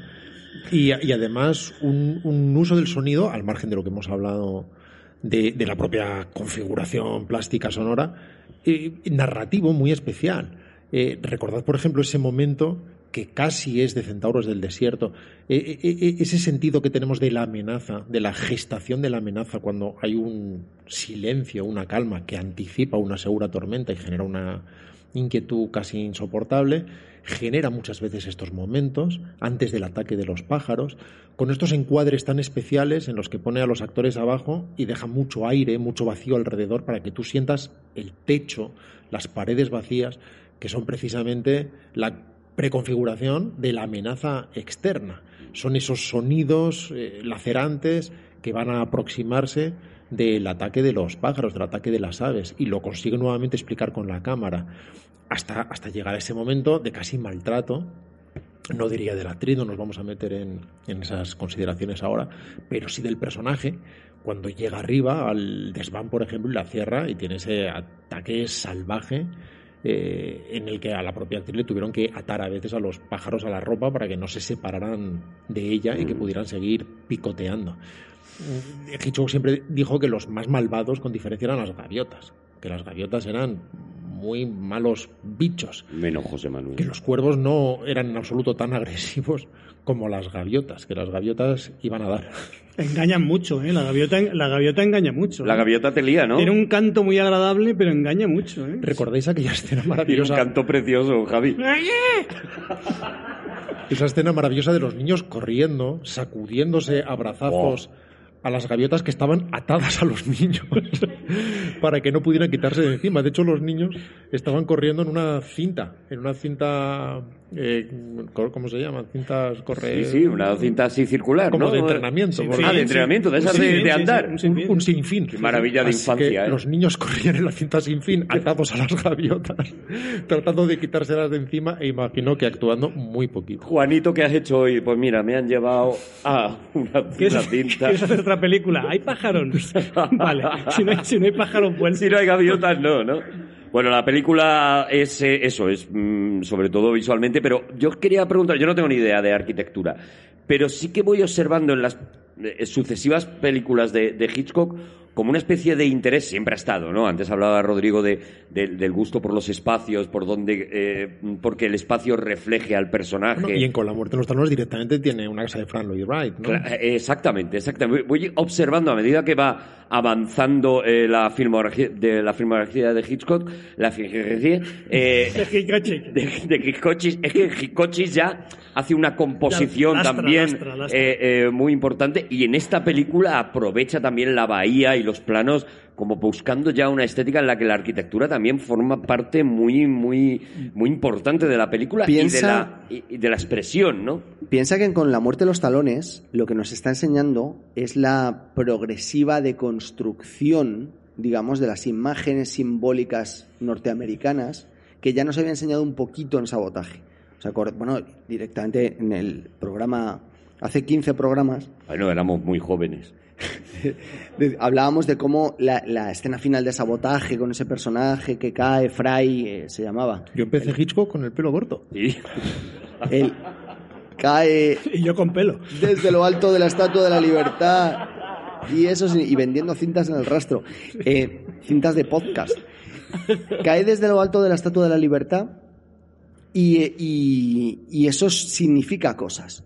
En, directamente, eh, cuando nosotros vemos eh, con la muerte de los talones, la elección de los escenarios no es casual tampoco. Quiere decir que tenemos la casa de un congresista, los edificios de Madison Avenue de la publicidad, El edificio de las Naciones Unidas. el edificio de las también. Naciones Unidas, Monte Rosmore. Unilas. Hoy tenemos, Javi, de verdad creo que nos has dado algo en el. No, hoy estamos mejorando el lenguaje. Hoy estamos muy bien, de verdad. Venga, ¿eh? no seáis pringados. Y, y finalmente, obviamente el monte, el monte Rushmore.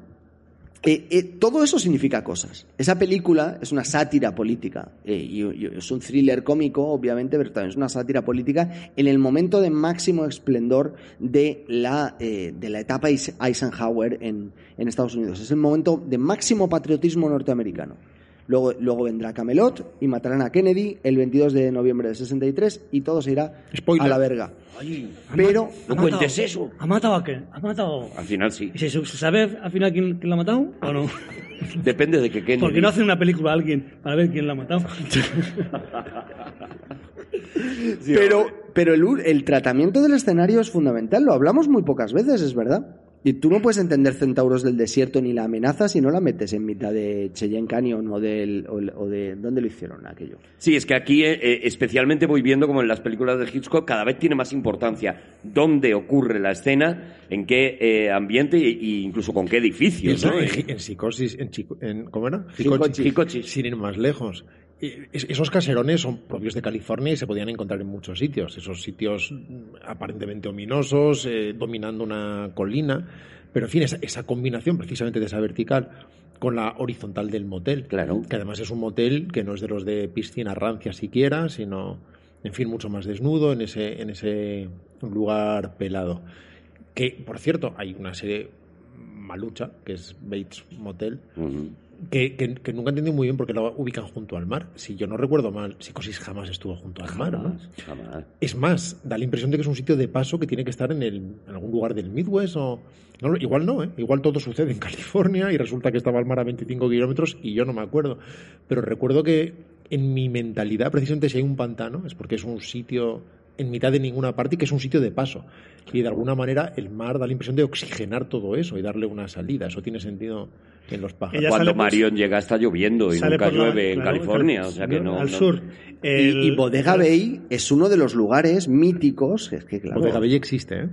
Es uno de los lugares míticos de veraneo norteamericano y lugar absolutamente perfecto que se va también a... Mira, Mario sale por la mañana de San Francisco, ¿vale? Lleva todo el día conduciendo y llega por la noche al motel. ¿Has hecho el seguimiento? Sí, sí, pues California. Entonces, sí. eh, puede ser California, pero, Pero a lo se aleja mejor del pero mar, ¿no? casi ya está en Colorado.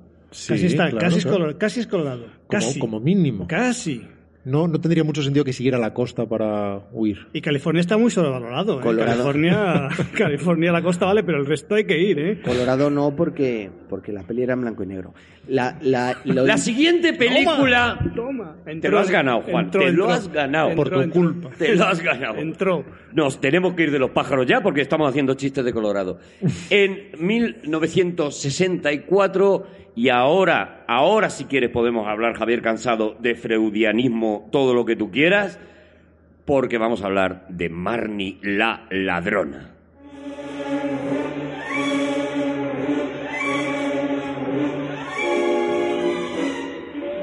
Aquí sí que están todas las cabezas perdidísimas, ¿eh? Siguen los remixes. ¿Cómo arranca eh, tu cachacif?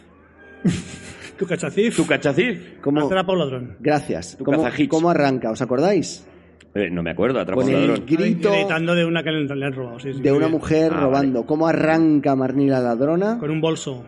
Es y, verdad, y es una- y verdad. la mujer grita por, por ese bolso. Es verdad, es verdad. Y arranca con un robo también muy como psicosis, ¿no? Porque hay un robo ahí también muy parecido.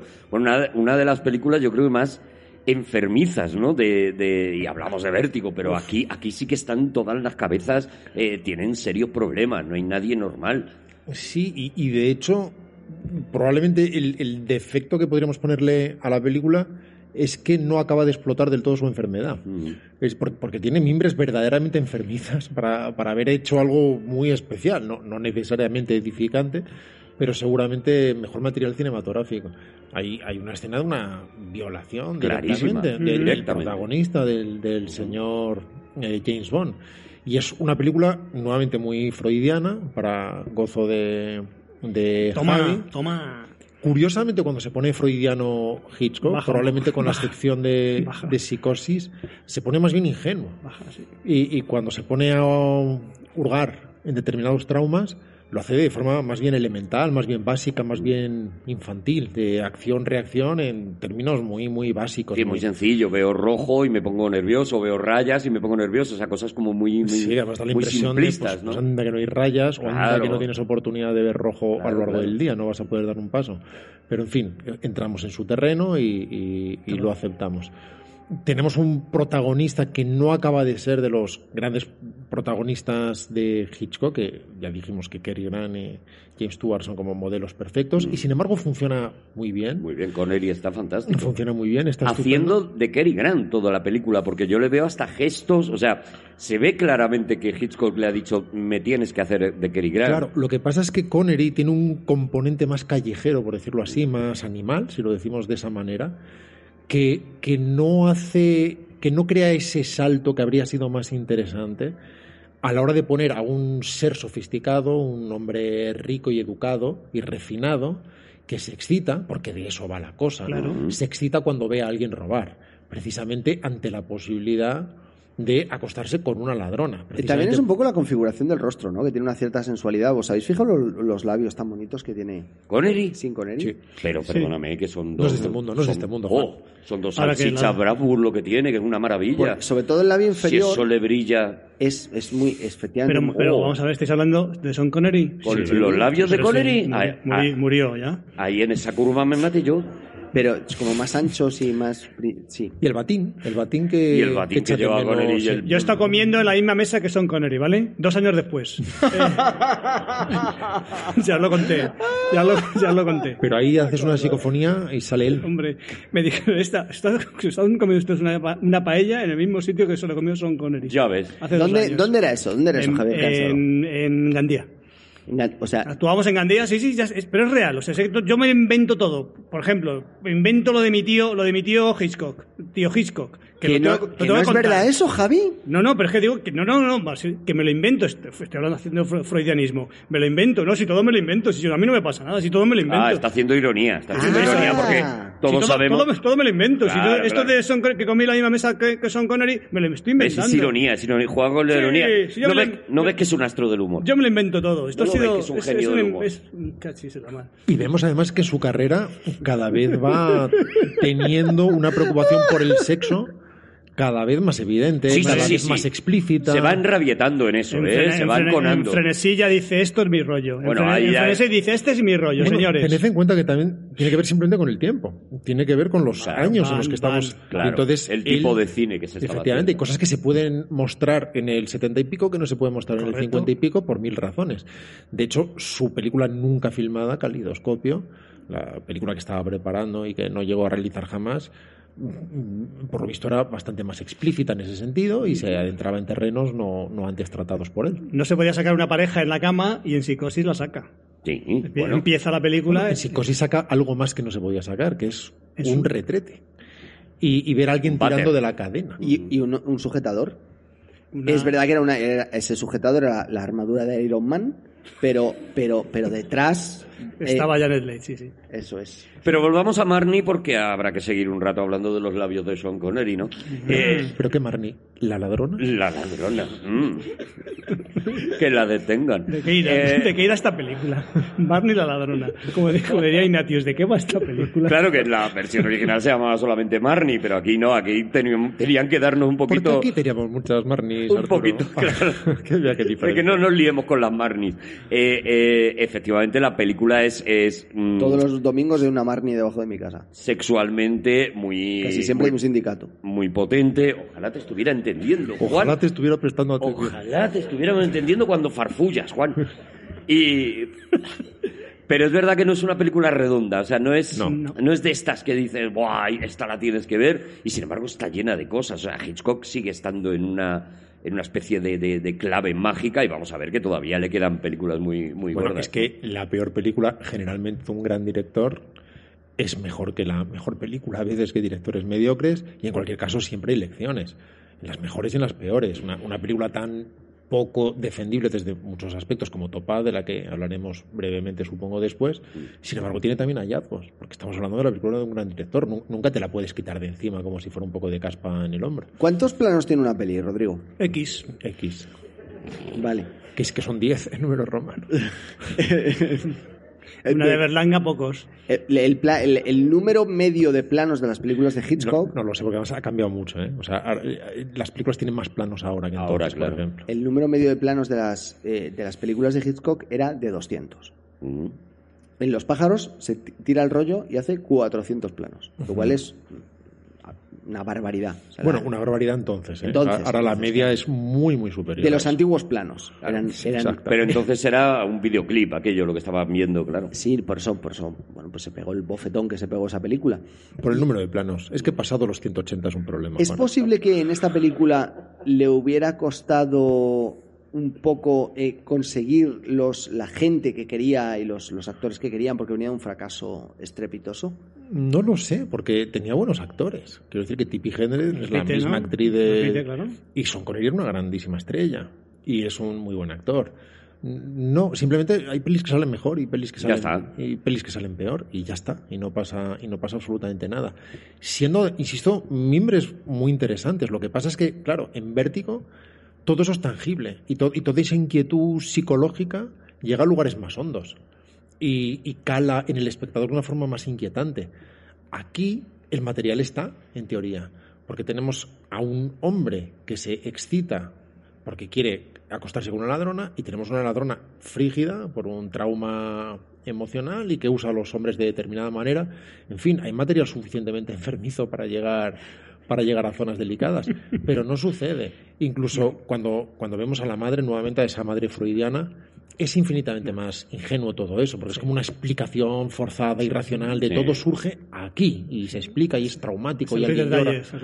algo que también estropea un poco psicosis, ¿no? Al final, cuando Jicochis, sale. por favor. Jicochis, perdón. Cuando sale este psicólogo explicando, pues en realidad. El, el psicólogo era en otra película.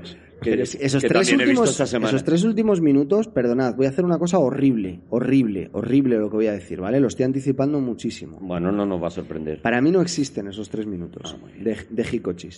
Porque me parece que, que hay que pasar de ahí Es que lo de la mosca, cuando Tampoco era tan mosquita, horrible. al, al, al, al- No, es- esa explicación de. Ah, vale, le- vale, ya, ya. Le voy a explicar, digo yo, ¿pero qué me estás Pues eso es lo- Bueno, hay que, entender al, decía- hay que entender al público de aquella época, ¿no? Y que seguramente bueno, se pero- vieron en la necesidad de explicar una cosa que ahora nos parece muy básica Pero, como y. comentaba Rodrigo, los pájaros no, pues no, no hace falta. O sea, que te- no hubiera hecho falta, quizás. Ujú. Bueno, pues está hecho y punto. Y para Juan no existe tres minutos, para mí minuto y medio. No existe. Pero luego tiene cosas muy interesantes. Hay, hay un tratamiento del color muy interesante, del encuadre, incluso del vestuario, muy eh, del, del vestuario del peinado. Parece ridículo, pero cuando hablamos del cine de Hitchcock, todo eso es importante. Y más cuando trabaja con las actrices con las que trabaja y ese refinamiento, un uso determinado del verde, no, no del rojo, que es evidente, que es narrativo y, y es más bien ingenuo también, ¿no? Combinado con esos zooms sobre la caja fuerte, por ejemplo, no, no son los recursos más acertados. Aunque también tiene algo de eso en Vértigo, ¿no? Que sí que es reconocida como Sí. obra maestra, pero tiene a veces esos momentos como Cosas con los el rostro de verdes. Stuart y las, y las espirales, que no es precisamente lo que mejor ha sobrevivido al tiempo, y sin embargo lo que ha conseguido en definitiva material cinematográfico de primera.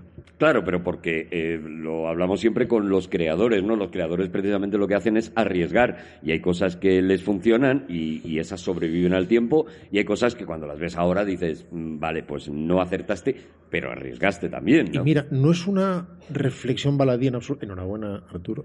Gracias. Ojo, tengo un día hoy, de verdad, ¿eh? Estoy- Over, over 9000. estoy over 9000. Porque, por ejemplo, hay directores muy conservadores que aciertan, que aciertan siempre, y es una forma de hablar, claro, nadie acierta siempre, pero que aciertan siempre porque siempre juegan sobre seguro. Claro. Por ejemplo, la, la- la opción incluso estética de recurrir a lo retro es más conservadora porque es más fácil acertar. Si tú haces una película del futuro y decides que sin embargo vas a meter una cafetera antigua o que van a usar un teléfono con cable de espiral, Mm. en el fondo eso te garantiza acertar. Eh, mientras que si tienes que inventar un futuro, te las estás comprando muchísimas papeletas para hacer el ridículo dentro de 50 años. Cuando empieces a ver coches voladores en 1992 y qué sé yo, perritos con collares mm, con antena. Eh, pero precisamente son estos los que arriesgan y los que avanzan. Sabéis que ahora hay perritos con collares con antena, ¿no? Aciertan, aciertan una de cada X veces, pero son los que se la están jugando. Claro, claro. Y constantemente toman decisiones que no prosperan. Porque además lo que prospera o no no depende de que aciertes, no depende de que seas capaz de tener una prospección determinada, sino de lo que incidentalmente suceda, por mil razones. Una idea loca puede que después se manifieste como real eh, y una idea perfectamente plausible marca un camino que no es el que marca el mundo. Entonces parece que eras un ingenuo y que la gente iba... Es como cuando ves Zardoz, por ejemplo, y dices, ¿a quién se le ocurre hacer los diseños de Zardoz? Soylent, Es la única- Soylent Green también. Es la Pues única Soylent Green. película, Zardoz, es la única película en la que no le miras a los labios a, Son Connery. a Sean Connery. Porque lo dirás a tú, yo no, sé, yo no sé ni cómo va vestido en esa Esta, película. esta cosa que, que no nos gusta, ¿eh? ¿qué os parece? Esta cosa que no nos, gusta, que no nos gustan Pues de va. Arturo con pañal, Con pañalito, ¿no? Sí, sí. Esta Yo pensaba que era Borat, esa. Estas cosas de Hitchcock que no nos gustan, que son cosas que remarcan mucho algunos, algunos aspectos de la película y tal, ¿nos parece que quizás tenga que ver con que, claro, que quiere dedic- dedicarse al gran público y a veces no confía mucho en el gran público, en que, se entie- que entienda lo que quiere? Entonces hace cosas que dices, no, no está bien, si no hace falta, pero bueno, no hace falta. o- Se, se rebaja un poquito el nivel como Sí, o- diciendo, o más que quiero ser el nivel, comercial. lo que, más que rebajar el nivel, dice que quede claro qué es esto, que quede, que quede muy clarito. O sea, que cuando algún personaje piensa, que te saque un, sa- hace un, un, un plano con algo que está para que quede claro. Que Eso, quede- eso siempre, hay que reconocer que eso siempre en la carrera de Hitchcock. Y de hecho, Sí. hay veces que ese tipo de detalles nos llama la atención por demasiado didácticos, por infantiles, una reacción de alguien que le hace un gesto demasiado marcado a otro o que hace con la mano algo para mostrar un objeto en primer término y lo acaricia o lo sujeta de una forma que interpretamos actualmente como excesivamente didáctica y que a veces era incluso demasiado didáctica entonces, pero como dices tú, Javi, su preocupación máxima es que nadie quedara atrás. Se ve muy bien, además, en esta película, nada más empezar, cuando ella lleva la llave en la que ha dejado la, la, la maleta que ha dejado en, el, eh, en la estación de tren y lleva la llave en la mano y te la muestra, te muestra la llave, te muestra cómo cae la alcantarilla. Quiere dejarte muy claro que lo que está en esa maleta ella es su vida anterior y no la quiere recuperar. Y es verdad que hay un exceso, pero también hay un, Ah, pero a veces un es- gusto por parar y decir, ahora me voy a recrear en una Fijaos- escena. ¿En qué? Va- Vamos a hablar en serio. Fijaos en que, Anda, mi madre. En que ese En España nos gusta adelante, decir Juan. anda mi padre. Es verdad. Fijaos en que ese didactismo eh, se lo alabábamos mucho en, en Encadenados cuando perseguimos esa llave por el suelo mientras le, le está pegando patadas de Grace Kelly. Entonces, a veces se acierta y a veces no se acierta.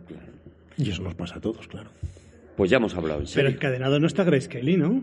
En- encadenado no, no está Grace Ah, Kelly. vale. ¿No? ¿Quién, quién es la...? la- Ingrid Bergman me Es gusta. Eso es. Bueno, pero como estabas hablando en serio, yo no te he querido decir nada. En 1966 se estrena Cortina Rasgada.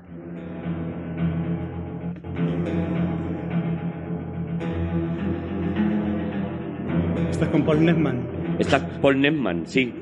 Paul Newman, Julie Andrews. Ah, perdón, Paul. Paul es- Javi, yo, mira, como, como persona que digamos que representa un poco la, la categoría senior en este programa, Veterano, vale.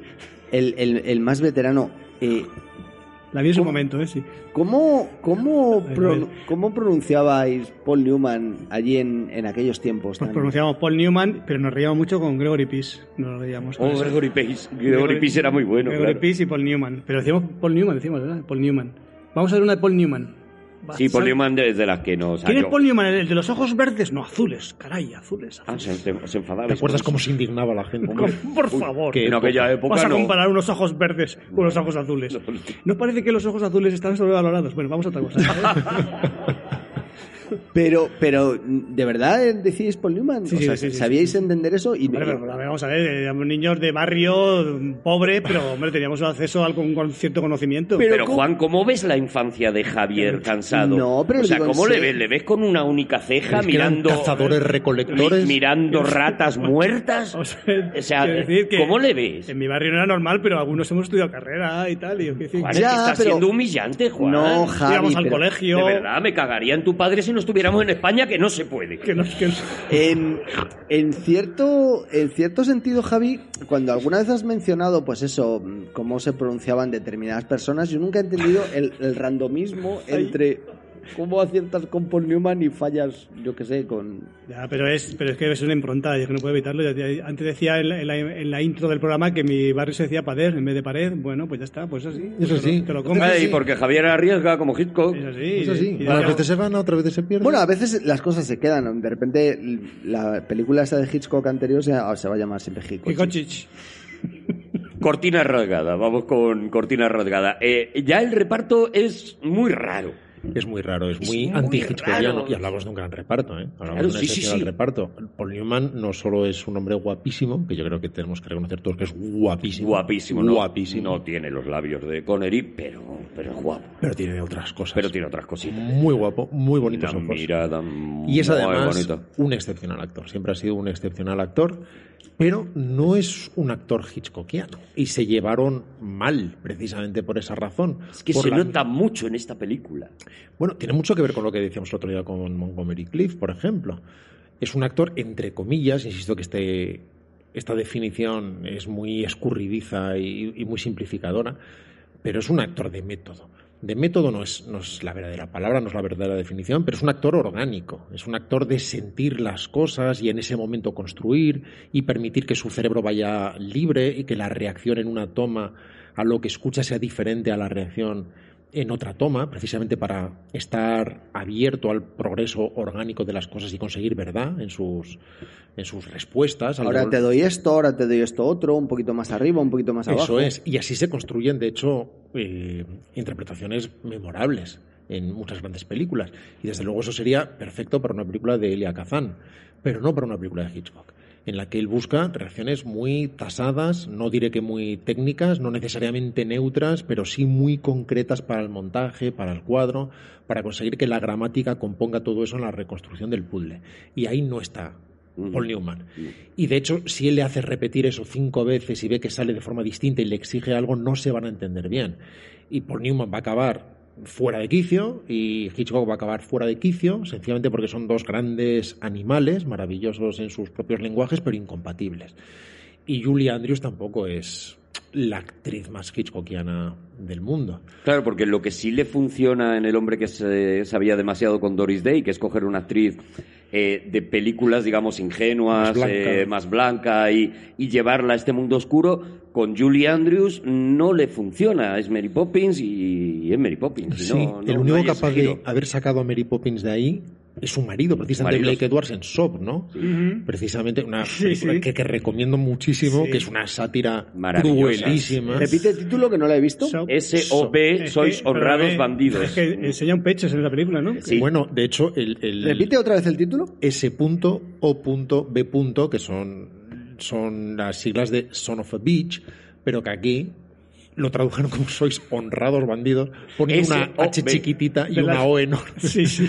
Pueden haber puesto, no sé, oneroso, eh, da igual. En todo caso, además, no. Bueno, sí, hay un momento que se enfada un actor y en el doblaje dice: Sois honrados bandidos. Ya está, pero porque lo tenían que Sí, justificar además no viene de alguna manera. Pero bueno, es una sátira sobre Hollywood absolutamente maravillosa, No, en la que hacen una película con Julie Andrews que fracasa y la reconstruyen tratando de convertirla en un porno de 20 millones de dólares y precisamente tratan de usar como tagline Mary Poppins enseña las tetas.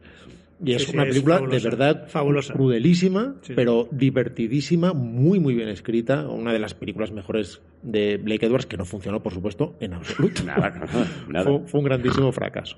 Pero en fin, no es una, no es una, no es una Grace Kelly Hitchcockiana. Es verdad, no, no, no funciona por ahí. Sí que funciona o, o bastante la trama y sí que funciona una idea que obsesionaba mucho a Hitchcock y que aquí ponen, en- yo creo que en, en- en su momento más, más alto, ¿no? que es la idea de qué difícil es matar a alguien. Eh, eh, esto de las películas en las que nos enseñan un crimen eh, cada 10 minutos, no. Matar a una persona es muy complicado y aquí sí que tiene una escena que yo creo que es la mítica de la película, a la que todo el mundo recuerda, que es la escena de- de- del horno, ¿no? De- Personalmente me, me sucede que algunas de las cosas que más me han influido de Hitchcock son de escenas, son de películas menores, pero con escenas impresionantes. Con el tiempo me di cuenta, por ejemplo, que una peli menor, poco conocida, como El Segundo Sabotaje, el sabotaje americano, que la gente, o la mayoría de la gente solo recuerda por la Estatua de la Libertad, Sí. que es una escena muy poco significativa precisamente de esa película. Es de las que más imágenes han dejado, por alguna razón, en mi inconsciente. Y la escena de, del asesinato del horno en, en Cortina Rasgada es de las que más me han marcado en la carrera de Hitchcock. Es una escena además que Shyamalan eh, re- homenajearía en la visita, no sé si recordáis, película de Shyamalan. Sí, sí, sí. sí, sí. Vale, buenísima. Es que Eh, te miramos porque pareces un examen. Sí, Juan. Vale, gracias.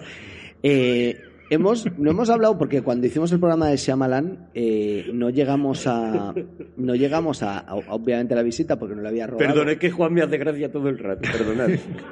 Ahora ya vuelvo. Y es una barbaridad, además creo que de la que Hitchcock se habría sentido muy orgulloso de filmar, porque es una película increíblemente sugerente y que, y que recuerda, bueno, pues está construyendo todo el rato cosas eh, desde, desde el espacio, desde el plano. Incluso hay un- una escena muy bonita cuando se, se va acercando progresivamente a la cara del niño, no sé si recordaréis, pero que la escena del horno directamente está sacada de, de- de esta película, que además Shyamalan, ¿te acuerdas Arturo? Nos contó cuando estábamos merendando con él, que era su, su película favorita de Hitchcock ¿Has, también. has merendado con, has merendado con Siaman? Juan, no hemos merendado nunca con Shyamalan. Eh, Es- sácate esa mentira de la cabeza, por Dios. Estuvimos merendando con Shyamalan. Estuvimos en el estreno de Glass nosotros eh, había luego una especie que, que había Ah, cosas, que había bandejas, que había bandejas, que había a lo mejor un melón pinchado y Shyamalan estaba en Yo la otra dicho- punta de la Estuvimos sala. charlando bastante rato con Me Shyamalan. acabo de imaginar un melón No hablamos y con un palillo. Yo he dicho que he comido con. Había un melón pinchado, un tranchete de esos de Yo he cosas. comido con García Márquez, lo he dicho alguna vez, ¿no? Sí, en la misma mesa. Vale. No, la misma mesa no, eso la misma mesa con Sean Connery. Pues no, Yo estaba obvia- comiendo aquí y estaba en dos mesas más allá García Márquez. Obviamente cuando, cuando estuvimos merendando de- con Shyamalan solo hablamos de Glass, pero, pero es verdad que le ha dicho en muchas ocasiones que es... No hablamos con él. Yo le pedí un vaso, a lo mejor sí que hablamos de Glass. Obviamente cuando estuve merendando con Shyamalan yo le dije que Glass me había gustado mucho y que Pero podemos hablar de cortina rasgada. le admiraba muchísimo. Del horno, ya está, ya estaba del horno. Del horno. Noto un poquito de favoritismo hacia las anécdotas inventadas de Javi. Pero No, es que cada uno aquí cumple su papel. Tú eres el gracioso, Juan. A lo que iba El creador de la frase vamos a hablar en serio. es que me, Como si pudiera hacer otra cosa. me ha hecho muchísima gracia el, Oiga. me ha hecho muchísima gracia el hecho de que eh, o, o me ha llamado mucho la atención el hecho de que una película menor aparentemente de Hitchcock haya trastocado de alguna forma o, o haya o haya influido mucho a, a. Rodrigo Ah. y a, a, bueno, a Shyamalan y a Rodrigo. A gente con la que merendamos Mira, habitualmente. conmigo sí que has merendado, ¿ves? Pero es, es una escena extraordinaria por su crudeza y por su ausencia de épica. Efectivamente es una secuencia, después ha sido explotado ese mismo recurso, pero que muestra que es muy difícil matar a alguien. Por varias razones. Primera, porque la víctima en general no tiende a dejarse matar. No y- colabora. y no colabora. Y además el cuerpo humano tiende a ser resistente y la combinación de las dos cosas exige una combinación de tiempo y esfuerzo. Y eso es lo que vemos precisamente en esta secuencia. Pero además hay cosas particularmente violentas que van más allá de la violencia. Por ejemplo, justo antes de ese intento de asesinato, hay unos insertos en los que eh, este alemán de la Stasi, creo que era de la Stasi, ¿no? Sí, policía secreta. Supongo que Sí, sí, sí, que sería sí. de la Stasi, le da como golpes secos en su abdomen, sin más, para subrayar determinados argumentos de forma intrusiva y de forma violenta. Y corta de vez en cuando esos insertos para mostrar cómo le va golpeando y después vuelve al plano abierto. Y nuevamente el inserto y vuelve al plano abierto, consiguiendo precisamente una, una sensación muy, muy incómoda de hostigamiento. Y después vemos por fin esa escena en la que, que tiene que asfixiar a alguien y eso le lleva mucho tiempo, un esfuerzo denodado y además que tiene una conclusión muy brutal, muy poco épica, muy poco plástica, muy poco hollywoodiense y enormemente brutal, muy descarnada, que además tiene que suceder sin una nota de música y sin que hagan ruido. Porque además hay un taxista afuera esperando Mm. y por lo tanto no tiene que saber lo que está pasando dentro. Así que toda esa escena que acabo de medio describir para no destriparla más de la cuenta, tiene que ser además silenciosa, entre gruñidos y, en fin, sonidos más bien animales, dado que la propia ejecución de todo esto es más bien animal, aunque sea en manos de un personaje tan sofisticado y tan querido como Paul Newman. Bueno, pues si queréis ya pasamos a la, Sí, a sí, la venga. siguiente. Deprisa, deprisa, corre. ¿Por qué? Oh, vamos bien, vamos bien. Ah, No, si bien. vamos bien, vamos bien. Yo sí, quiero hombre, contar sí. anécdotas de mi familia, pero claro, si no tengo credibilidad y Juan me va a echar en cara todo lo que cuento y va a Pero decir Juan que no acaba de hay- contar que ha, que ha merendado con Shyamalan y es mentira. Tú puedes contar lo que te dé la gana que sea Bueno, verdad, luego- que por luego en- supuesto si, es. llegamos a, si llegamos a Topaz lo cuento, que pasó, Vale. pasó en Topaz. Ojalá lleguemos a Topaz. En 1969 se estrena Topaz. ¿Ves?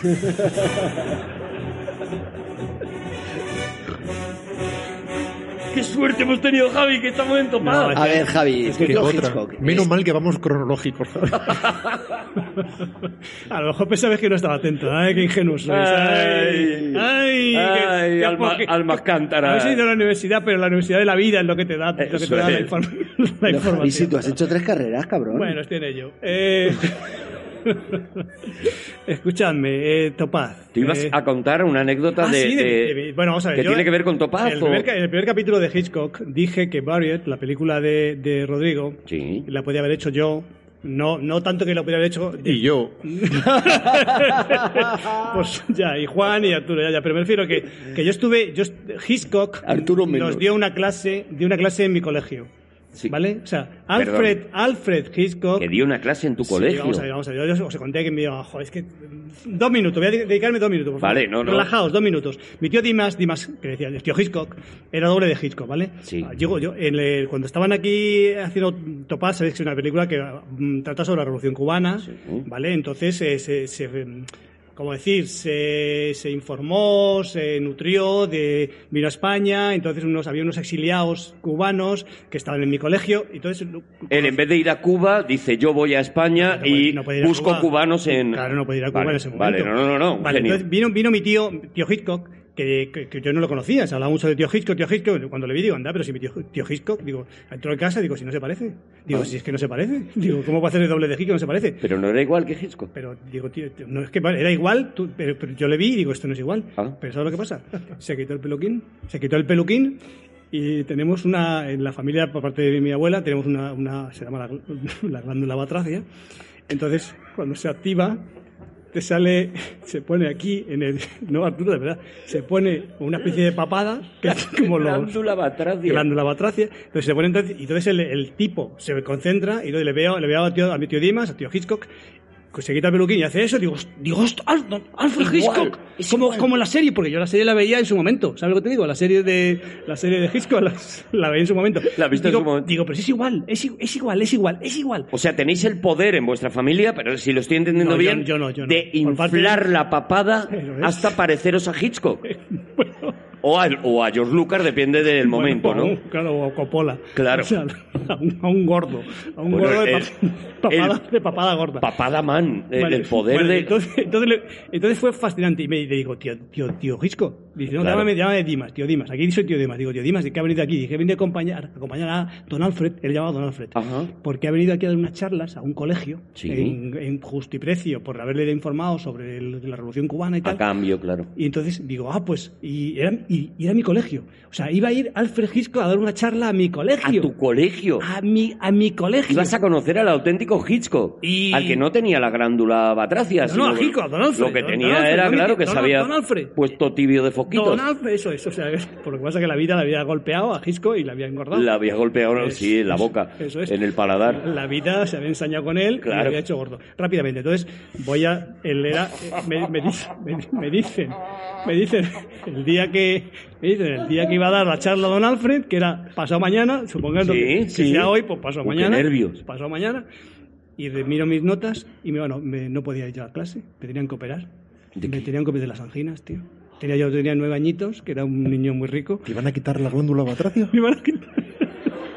Y por ende, la- ahí parece que estaba ahí, ahí residía el truco en las, en las, en las anginas. Claro, te, te operaron y te hicieron, claro, imposible la posibilidad y de repetir. Entonces, escucha, eh, yo, vi, yo vi que alguien estaba filmando aquello. El- Nos reunían, éramos 11 niños Sí. puestos en fila en un hospital Sí. con un baberito, pues se puso de moda quitar las anginas.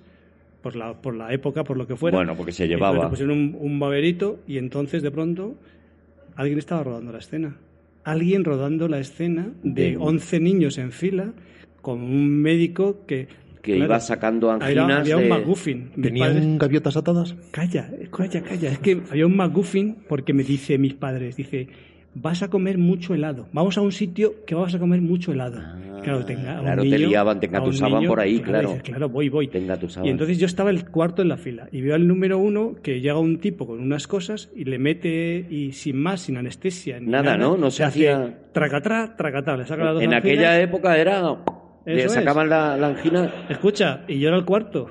Digo, Claro. digo, pues, digo, pues me va a tocar. Digo, me Claro. escapo de aquí y claro, no había visto ninguna película de Hitchcock, no podía escaparme. Y escucha, escucha, escucha. Rodó, esa escena la rodó Alfred Hitchcock, tío. Él Eso era- tiene una escena documental de mi sacada de anginas ¿Qué me dices? de Alfred Hitchcock. ¿Qué me está, dices? está en YouTube si queréis verla. Es impresionante, es impresionante. Así que yo no fui a la clase de, de magistral de Alfred, don Alfred, Claro. pero tengo unos, tengo una, una escena de mí, una escena de mí, cómo me sacan las anginas, rodada por Alfred Hitchcock. Qué maravilla, Y está en internet, pero no en internet normal, no en YouTube normal, en el YouTube de los de los dueños. Claro, en el bueno, ¿no? el que solo ven En- cuatro privilegiados. eso es lo que quería contar. Y, y ahora, y ahora que me diga quien quiera Hay que que, poner- es, que es mentira. Quien quiera de vosotros que me diga que es mentira. Hitchcock, glándula batracia, y os sale. Eso ¿eh? no usaría, Ah, ahí. nunca usaría. A ver, Juan, ¿qué pero le pones? Es que ahora no me apetece hablar de Topaz ya. La diferencia es que yo me hice una foto con Shyamalan. A mí Topaz es una película... ¿eh? Eso va a favor de Javi, te aviso. A mí Topaz es una película que no me, no me acaba de convencer mucho. ¿Por, por qué no intentáis...? Pero no pidas perdón, está bien. No, pero, joder, A nadie. Es que no es muy buena. este, No, no, programa, nadie, Juan, este nadie. programa juega a favor. No gusta. hombre, Siempre, no. siempre jugamos a favor. Jugamos a favor. Y es un poco lo que decía antes Rodrigo. ¿Me he, o sea, equivo- me he en esta... equivocado viendo esta película? No. Nunca te equivocas viendo una película. todo, pero no, no, eh, quiero decir que si me he equivocado no viendo bien una película, No, no es, no es muy buena película, no, no es de las mejores. Incluso podríamos decir, no, está mayor, pierde el toque, ni siquiera, porque la siguiente es maravillosa y ahora hablaremos de ella. Pero desde luego ya no tiene acceso a esos repartos. De repente tenemos este agente de la inteligencia francesa, que es Frederick Stafford, que tiene que hacer de francés, es todo como muy raro, o esta Juanita de Córdoba, en fin, que es Carrington. Estos eh, cubanos que son casi parodias ¿no? de, del, del cubano, son todos como pequeños fideles en, serie. Y que además tiene que ver mucho con algo de lo que él ha huido sistemáticamente, precisamente, que es el cine político. Él considera que es porque el espectador no está interesado en él. Y también es porque muchas veces eh, son verdades contingentes que duran muy poco tiempo y después se revelan como enormemente ingenuas cuando todo eso ha sido trascendido. Se habla de determinadas conspiraciones que explican eh, la marcha del mundo y cinco años después pues es una, en fin, una- un cuento cualquiera que ya no ha sido actualizado y que pierde todo tipo de vigencia. No es donde él mejor se mueve. Incluso cuando hay determinadas consideraciones políticas, si él lo convierte en cine de espías y más y usa eso precisamente como McGuffin de fondo, tiene mucho más sentido. Pero esta es una película muy apañada a la fuerza. La propia muerte de Philippe Noiret al final sucede en off porque no la puede rodar y entonces rehúsa un plano general de alguien entrando en una casa eh, y después le mete un disparo de fondo en el off. Eh, Tiene que resolver muchas de estas cosas. Pero deja también imágenes indelebles. Hay un momento mm, maravilloso también con la posición cenital de la cámara, con ese suelo, con aquel, ¿os acordáis? Aquella distribución de los azulejos tan geométrica. Sí. Cuando ella muere y se ve como el vestido cuando ya cae se va abriendo como una, como sí, una sí. flor que se abre en el suelo. Ya solamente ese plano ya vale la película. Pero eh, desde luego no es de las, de las películas en absoluto de la, de la carrera de Hitchcock. Sí, es eso, ¿no? Es una película que, respecto a lo que tú decías, Juan, es una película que siempre merece la pena ver, aunque solo sea para llevarte estas cosas. Pero sí es verdad que, mm, lo hemos dicho en programas anteriores, que Hitchcock utilizaba la política como una mera excusa, como el McGuffin más grande, y aquí no, aquí tuvo problemas con la película porque era anticomunista y para los americanos era demasiado poco anticomunista. O sea, no, no le gustó a nadie y era pues, como si hubiera puesto un tuit. O sea, le, le- le llenó el marrón entero. Pero en 1972, y aquí sí que quiero que echemos un buen rato, porque yo creo que esta es una de las películas eh, que la gente no tiene en la cabeza y me parece una... una Canto de cisne, podemos decir ya. eh, pues casi sí, casi sí. Y sin embargo es que es una cosa, eh, eh, es una locura, es una preciosidad de película, se llama Frenesí. ¿Puedo hacer una crítica? ¿Quién? ¿Tú? Pero eso- esa frase es de Rodrigo. Sí, puedes hacer una crítica, ¿qué? Ya, pero se la he copiado. Vale. Eh, ¿No te parece que para hablar de frenesí, a lo mejor ese tono así tan bajo y como de me voy a dormir la siesta no es... Pero he dicho, es una maravilla, es una película que no se la Sí, ha perdido pero- nadie. Pero es antitético, quiero decir. Si Claro, tú frenesí, pues a lo mejor tienes que tirarlo como más... Hazlo tú, Juan. Porque hazlo juego, tú, porque hazlo tú. juego, hazlo tú, Venga, hazlo tú. pero no- no- no lo tomes como una ironía, no, Ga- no, no. Gato, perdónanos, eh, ¿va a dar paso a, a Frenesí bien, Juan? Nos va a dar una lección a todos. Adelante. en inglés, en 1972, ¿vale? En inglés. ¿En inglés? En inglés. ¿En inglés? El título, digo, solo el título. Pero- ¡Uy! ¡Qué susto ha cabrón! Ha estado muy bien, Juan. Está muy bien, Juan. Tienes que hacerlo más Claro, porque es como... en, en otros programas, ¿vale? está- tú estás frantic Porque tienes Frenzy y tú estás Frantic y entonces te, te, te, te más arriba. Frantic es la de Polanski, que era una peli muy hitchcockiana. En en vano se mucho. llamaba por eso Frantic. Eso Correcto. es. Mucho, mucho. Bueno, y esta película, que yo no sé cuántas veces se la habrán visto gente, pues como, pues como Fincher, o como, o sea, yo creo que es la película que se ha visto Fincher más veces seguidas, la película que probablemente Tarantino y los Cohen se han visto también millones de veces, eh, o sea, es una película, parece que está acabando la carrera de Hitchcock y para mí es una película perfecta e innovadora, eh, la película de un, de un moderno.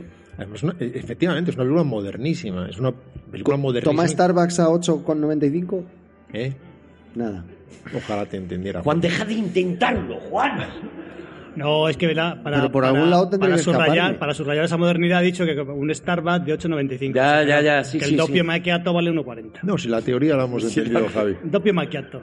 En fin, es, es una película además en la que juega las cartas con mucha inteligencia. Para empezar, vuelve a Inglaterra, eh, lleva tiempo sin rodar en Inglaterra, y en lugar de trabajar con eh, casting no carismático, que es como no es el que yo quiero, sino un paso menos el que me dejan, en este caso renuncia desde la base, como concepción filosófica de la película, a los actores conocidos y hace de esa teórica debilidad virtud. Es una elección, no es una renuncia no es conformarse con un segundo plato, sino decidir desde el primer momento que va a trabajar con actores desconocidos, lo cual le da una fuerza enorme, una verosimilitud que a veces roza el documental.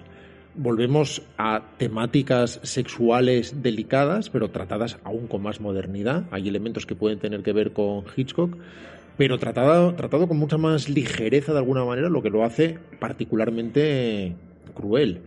Y tenemos además asesinatos nuevamente rodados de una forma muy, muy moderna y una vez más crudelísima, pero enormemente plástica, ¿no? Esos primerísimos planos de el lazo cerrando el cuello, ¿no? Y, y- y esas expresiones de, de esas mujeres muy maltratadas con esas muertes que desfiguran completamente su rostro y que las deshumanizan de una forma muy cruda una vez más. Disculpa, y, Y, aparece y un casi cómica. En, en un el- momento muy trágico, de repente ves algo muy cómico porque la, la expresión de, de la mujer No deja la de ser exageradamente cómica, que es algo, por eso yo nombraba a los Cohen, ¿no? Que es algo que vemos en Sobre algunas todo de estas. porque es una, hay una cosa especialmente moderna, que así como por ejemplo en Psicosis, ningún personaje es edificante, están todos mal, pero tus simpatías sin embargo inevitablemente se reparten entre unos y otros y hay un momento en que tú quieres que no cojan a Tony Perkins, en Frenesí no Aquí pasa nada, eso. nadie, nadie. El personaje no tiene nadie, el menor ninguno. carisma y no hay manera de identificarse Nada, ni los policías, ni los buenos, ni los malos. Y eso es modernísimo. nada. Sí, nadie, nadie. Todo el mundo te. Y te iba a decir, iba a abundar lo que decía Rodrigo, que se ve un, un rigor mortis, que esto absolutamente ya es más realismo, ya que, en una, que eso ya es, ya es el, el. A mí me gusta mucho, me gusta mucho la escena final, y no la voy a contar, porque es, porque es, no quiero. de- no se ha visto, esta película no se ha visto mucho. no se ha visto mucho. No se ha visto Es- mucho. Esta es la película que no te puedes perder de Pero es que el, el que parece que es el asesino. Bueno, fin, no, no, es que me parece, me fascina. Al final me parece, bueno, toda la película me encanta, pero es que el final, porque claro, toda la idea es que uno parece lo que no es y el otro es lo que parece ser y, y al final se cambian los papeles y es, ah, maravilla. Hay un, hay un rumor por ahí que circula por, por, por la internet esa muy, muy oscura de que la película incluía una escena que finalmente se retiró de las pantallas norteamericanas porque excedía el gusto de, de los norteamericanos por lo cruel de unos niños a los que le arrancaban las anginas. ¿Qué, ¿Sabéis algo de esto? Bueno, eh, eh, Hitchcock, después de, entre Topaz y entre Topaz y esta película y Frenesí grabó mi, mi extracción de anginas. No descartemos Te que, das moti- cuenta que si lo motivado- intentas y lo intentas y lo intentas de repente y Al ves- final lo consigue, ¿eh? No Qué tío, al descartemos final que, lo ha logrado. que fuera motivante, ¿eh? no lo descartemos. De Es la, verdad. te- la técnica ZAF. Enhorabuena, Juan, porque esto último ha sido, como decimos aquí, de puto padre, ¿eh? Muy bueno, tío. Muy bueno, de verdad. Fabuloso. Oye, hay, hay escenas en esta película, es que es tan, insisto, tan moderna. Es que hay una escena que me parece fascinante de un señor comiéndose un huevo frito y otro señor mirando, mantenida durante un tiempo casi imposible, y tú no puedes dejar de mirar a ese señor comiéndose un huevo frito mientras el otro le mira y no está pasando nada más. El diálogo tarda un montón en arrancar. O sea, hace ese tipo de cosas de un tío que ya está sobrado, que dice, soy Alfred Hitchcock, ya, ya está. Bueno, y es una inmersión en, en la vulgaridad también, ¿no? Y se nota muy bien que conoce esa sociedad y esos bajos fondos y esa gente de clase media, baja, con gustos eh, más o menos vulgares y se refocila en eso sin ningún problema. No, no es una película blanca, ni siquiera es una película maniquea, es una película bastante limítrofe y, plásticamente la más interesante de sus últimos años.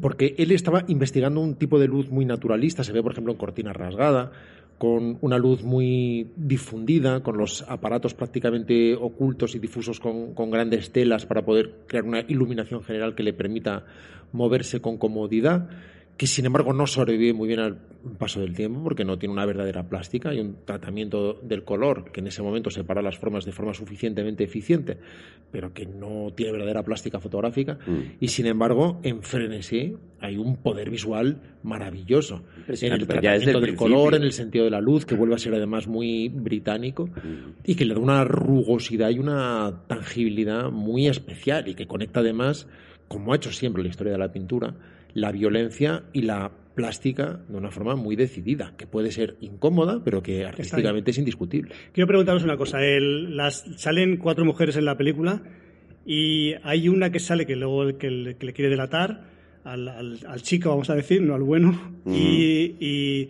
de pronto sale eh, vestida exactamente, sentada en un sofá, vestida exactamente igual que la tela del sofá. Yo cuando vi aquello mm, me flipó, no sé por qué me flipó, pero está sentado en un sofá exactamente con el mismo color que la tela. Hay mucho humor en esa decisión. Es fantástico, dice. Toca, o sea, eh, recurso que copiaría Guy Ritchie en, Sherlock Holmes. Correcto, eso, esa, esa, misma, esa, misma, idea. Lo que pasa es que aquí se la ve porque no está, no está oculta, simplemente está vestida exactamente con el mismo color, el mismo tipo de tela, exactamente igual. Es llamativo. Hay, hay películas que son como películas para directores, eso por alguna razón. Eso es. Hay películas que marcan al público, a la mayoría de espectadores y hay películas que pasan sin gran pena ni gloria, que no, que no trascienden a la consideración popular y que sin embargo marcan por algún motivo a generaciones de directores y que se convierten en tótems para ellos. Eh, Ocho y medio, por ejemplo, es una película para directores. Es una película que al público no le interesa tanto, le gusta muchísimo más a Marcor y el público en general pues considera más bien abstrusa y un poco solipsista y en fin no, no aburrida eh, en, definitiva y sin embargo ha marcado a generaciones y Frenesí tiene algo que ver con eso los espectadores hablarán siempre de psicosis por razones muy lógicas y muy justas pero si hablas con directores te van a hablar con, con, mucha más facilidad de frenesí. ¿Os habéis dado cuenta de que hemos hecho cinco programas, es decir, diez horas para acabar diciendo, sí, sí, ya sé que os sabéis todas las de Hitchcock y son todas muy buenas, pero la que tenéis que ver es la que no habéis visto? Bueno, no sé, mucha gente, mucha gente imagino que la ha visto, pero sí que es verdad que a mí, eh, eh, ya pasando de las obvias y de las eh, mágicas, es de esas películas que me dan, me da cierta rabia que no sean más conocidas y que no estén en el sitio en el que tienen que estar. ¿no? Tiene mucha gracia, mucha gracia. Tiene un montón de chistes ocultos por todos lados. mucha molaría que la gente la El humor es fabuloso. Mucha gracia. Dice que, dice que ¿quién se hospeda aquí? Oscar Wilde. Ah, vale. O sea, es, fabuloso. O sea, es todo, lleno de, bromitas. De, oh, sí, es lo que digo. Es un director como disfrutando ya de, de la situación en la que está de las posibilidades en la que está. Y muchas veces se ha dicho, no, la carrera de Hitchcock se apaga ya con las últimas películas y demás. Y no es verdad. O sea, aquí está el verdadero canto de cine y aquí está un tío eh, reinventándose todavía en, eh, con muy pocos años de vida por delante y reinventando y reinventando el cine. Hay una cosa de la película que no me gusta nada y es que a uno de los personajes, una, la, esposa del policía, le ofrece un margarita y entonces él se lo toma y le das con margarita. Y hace como un, un mohín. ¿Eso como te parecía mal? Hombre, es mi, bebida favorita. mi ah. bebida favorita. O sea, que de pronto alguien la deteste de esa manera, eso me, me agrede. Pero el margarita, es, ¿sabes? Es ofensivo, eso es yo, llevo, yo llevo yo tomando margarita desde los 11 años. Que soy de un barrio muy duro, chaval. ¿Qué El los típicos kinkis alicatándose a margaritas. La típica tarde de sábado que te pones hasta el culo de margaritas. Y luego un Moscow Mule y un Manhattan. Vamos a ver, que, me lo daban mis padres, que no lo hacía por no lo hacía a, espalda. Mi padre decía, ¿qué quieres? ¿Qué prefieres, esquina o margarita? ¡Que rule esa margarita! Y, teníamos que ir a buscarlas al mar. Me querían muchísimo, pero oye... También te digo que está demostrado científicamente que la margarita solo le gusta a gente sin anginas. Eso también Vale, es una de mira, las cosas que... Es que me dijeron, dice, te vamos a dar helado. Y efectivamente, para cauter- cauterizar la idea, la, la herida, venga helado. Digo, "Ah, prefiero no tomar helado. Eh, ponme unas margaritas, hombre. Bueno. Bueno, nos queda la última película ya de Hitchcock. Creo que vamos a terminar Hitchcock, a no ser que queramos hacer otro programa con apéndices. Que, ha, Vale, que, ha- que ha pasado? Cosas. ¿Qué ha pasado? Pero por ahora vamos a terminar Hitchcock con la última película, 1976, La Trama.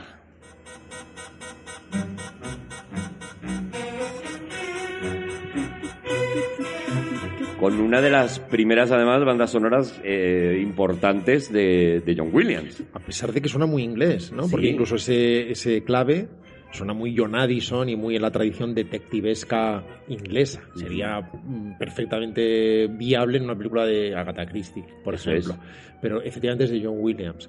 Eh, ya su historia de amor con Herman eh, acabó hace un par de películas, partieron peras por razones personales, a pesar de haber sido la colaboración más fructífera sin duda de toda su carrera, y en fin, desde luego no tiene un compositor menor. La película sí sería una película menor, desde luego no tiene la altura de Frenesí, pero hay muchas cosas que a mí me gustan de esta película.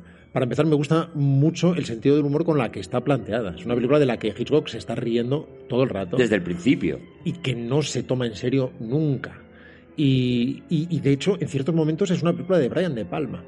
Es decir, si, si Brian De Palma es uno de los grandes deudores de Hitchcock, no, no en la parte más profunda, seguramente Fincher sí que será un heredero mucho más riguroso, mucho más autoexigente, de Palma en la parte más juguetona y en la de la construcción eminentemente cinematográfica que considera que el único universo que vale es el cinematográfico y que no estamos aquí para contar la verdad, sino para crear un mundo. Y, y, por ejemplo, la primera aparición de, de Karen Black con ese gran Ay, maravillosa. sombrero blanco cuando aparece delante del el coche con ese eh, movimiento de grúa es de Brian De Palma. Eso es un plano de Brian De Total. Palma con una heroína de Brian De Palma que él habría vestido así en una de sus en una de sus películas. Y tanto el personaje de Bruce Dern como el de Barbara, Barbara Harris está particularmente divertida. Está muy chispeante, está muy ligera, con un gran talento cómico en su irresponsabilidad. en su Perdona. Rodrigo, cuando se van a estrellar con el, con el, ¿te recordáis? Se van a estrellarse con el coche que les han cortado los frenos y es, escena es cómica. Es, es cómica, es cómica, es comedia o sea, es- esta Harris está, con- el Bárbara Harris, he dicho que se se llama, ¿no? Está absolutamente, o sea, le mete el, pelo- el pie en la boca, le, le empuja, le, o sea, es algo inaudito. Se están, se están, Es algo de clown. Se están matando, o sea, se van a matar, perdón, se van Y a sin matar. embargo, qué bien rodada está. Está maravillosa. Es decir, tiene una cosa también con las transparencias que ahora nos parecería antiguo, pero, pero en, en términos de pura eficiencia narrativa y de generación de tensión, es maravillosa. Cuando vemos cómo golpean esos quitamiedos, cuando están a punto de irse fuera en cada curva, cómo progresa todo eso con los coches que tienen enfrente y que los tienen que ir esquivando, es muy cómico y la tensión, sin embargo, Sigue sigue, ahí, sigue y no usa música una vez más en absoluto. La escena de Hikochi de la ducha es, en ese sentido, excepcional. Él quería hacerla sin música. Mm. Y Herman le convenció de que hacían falta esas cuchilladas en forma de cuerdas lacerantes y la historia demuestra que Herman tenía razón. Pero lo habitual en el cine de Hitchcock es que esas grandes escenas no tengan música, que sean crudas. Y lo mismo sucede con esta. Toda esa escena con esas curvas descendentes en las que pueden matarse en cualquier momento y a veces llegan a momentos de, de comedia inverosímil de Blake Edwards, como cuenta Javi, con los pies invertidos y poniéndole el brazo delante de la cara del otro. Eh, y nuevamente también está hecho sin música. Y hay un planteamiento de ligereza que hace que la película resulte inevitablemente simpática, no se puede evitar. Incluso el personaje de Bruce Dern, que también está hecho con mucha ligereza y con una energía que es muy de San Francisco. La película está un poquito fumada en ese, Total. en, en ese sentido. Y no es una de sus grandes películas, pero no es la película de un abuelo en absoluto. Es una película muy chispeante por muchas razones y que, en fin, merece la pena echarle un ojo. Bueno, estamos terminando. Hoy es el último día de, de la temporada y me guardo para el final una cosa que tengo que contar a los oyentes de, de Todopoderosos. Llevamos muchos años eh, colaborando con el espacio Fundación Telefónica y, y la verdad es que hemos sido muy felices aquí y hemos sido muy felices haciendo este, este programa. La, la temporada que viene seguiremos en el espacio Fundación Telefónica. ¡Eh, eh, eh! ¡Nos vamos, señores! Gracias, gracias por estar aquí. Ha estado con nosotros Javier Cansado. Rodrigo Cortés. Y Arturo González Campos. Gracias, Espacio Fundación Telefónica. Gracias a todos. Nos vemos la temporada que viene. Sea cuando sea. Va, va, va, va, va, va, va. Past enchanted as he wandered by, and never knowing that it came from me, I gently sighed, frenesy. He stopped and raised his eyes to mine. My lips just pleaded to be kissed. His eyes were soft as candle shine, so how was I to resist? And now without a heart to call my own, a greater happiness I've never known. Because his kisses are for me alone. Who wouldn't say fantasy? Long, long ago, I wandered down into old Mexico. There at a dance, I met my first real romance. Moon was shining bright, and I could hear laughing voices in the night. Everyone was gay. It was the start of a holiday. Quiero que vivas solo para mí y que tú vayas por donde yo voy. Para que mi alma sea no más de ti, bésame con frenesí. Ay, en el beso que te di, alma, piedad, corazón. Dime que sabes tú sentir lo mismo que siento yo. And I without a heart to call my own, a greater happiness I've never known because his kisses are for me alone.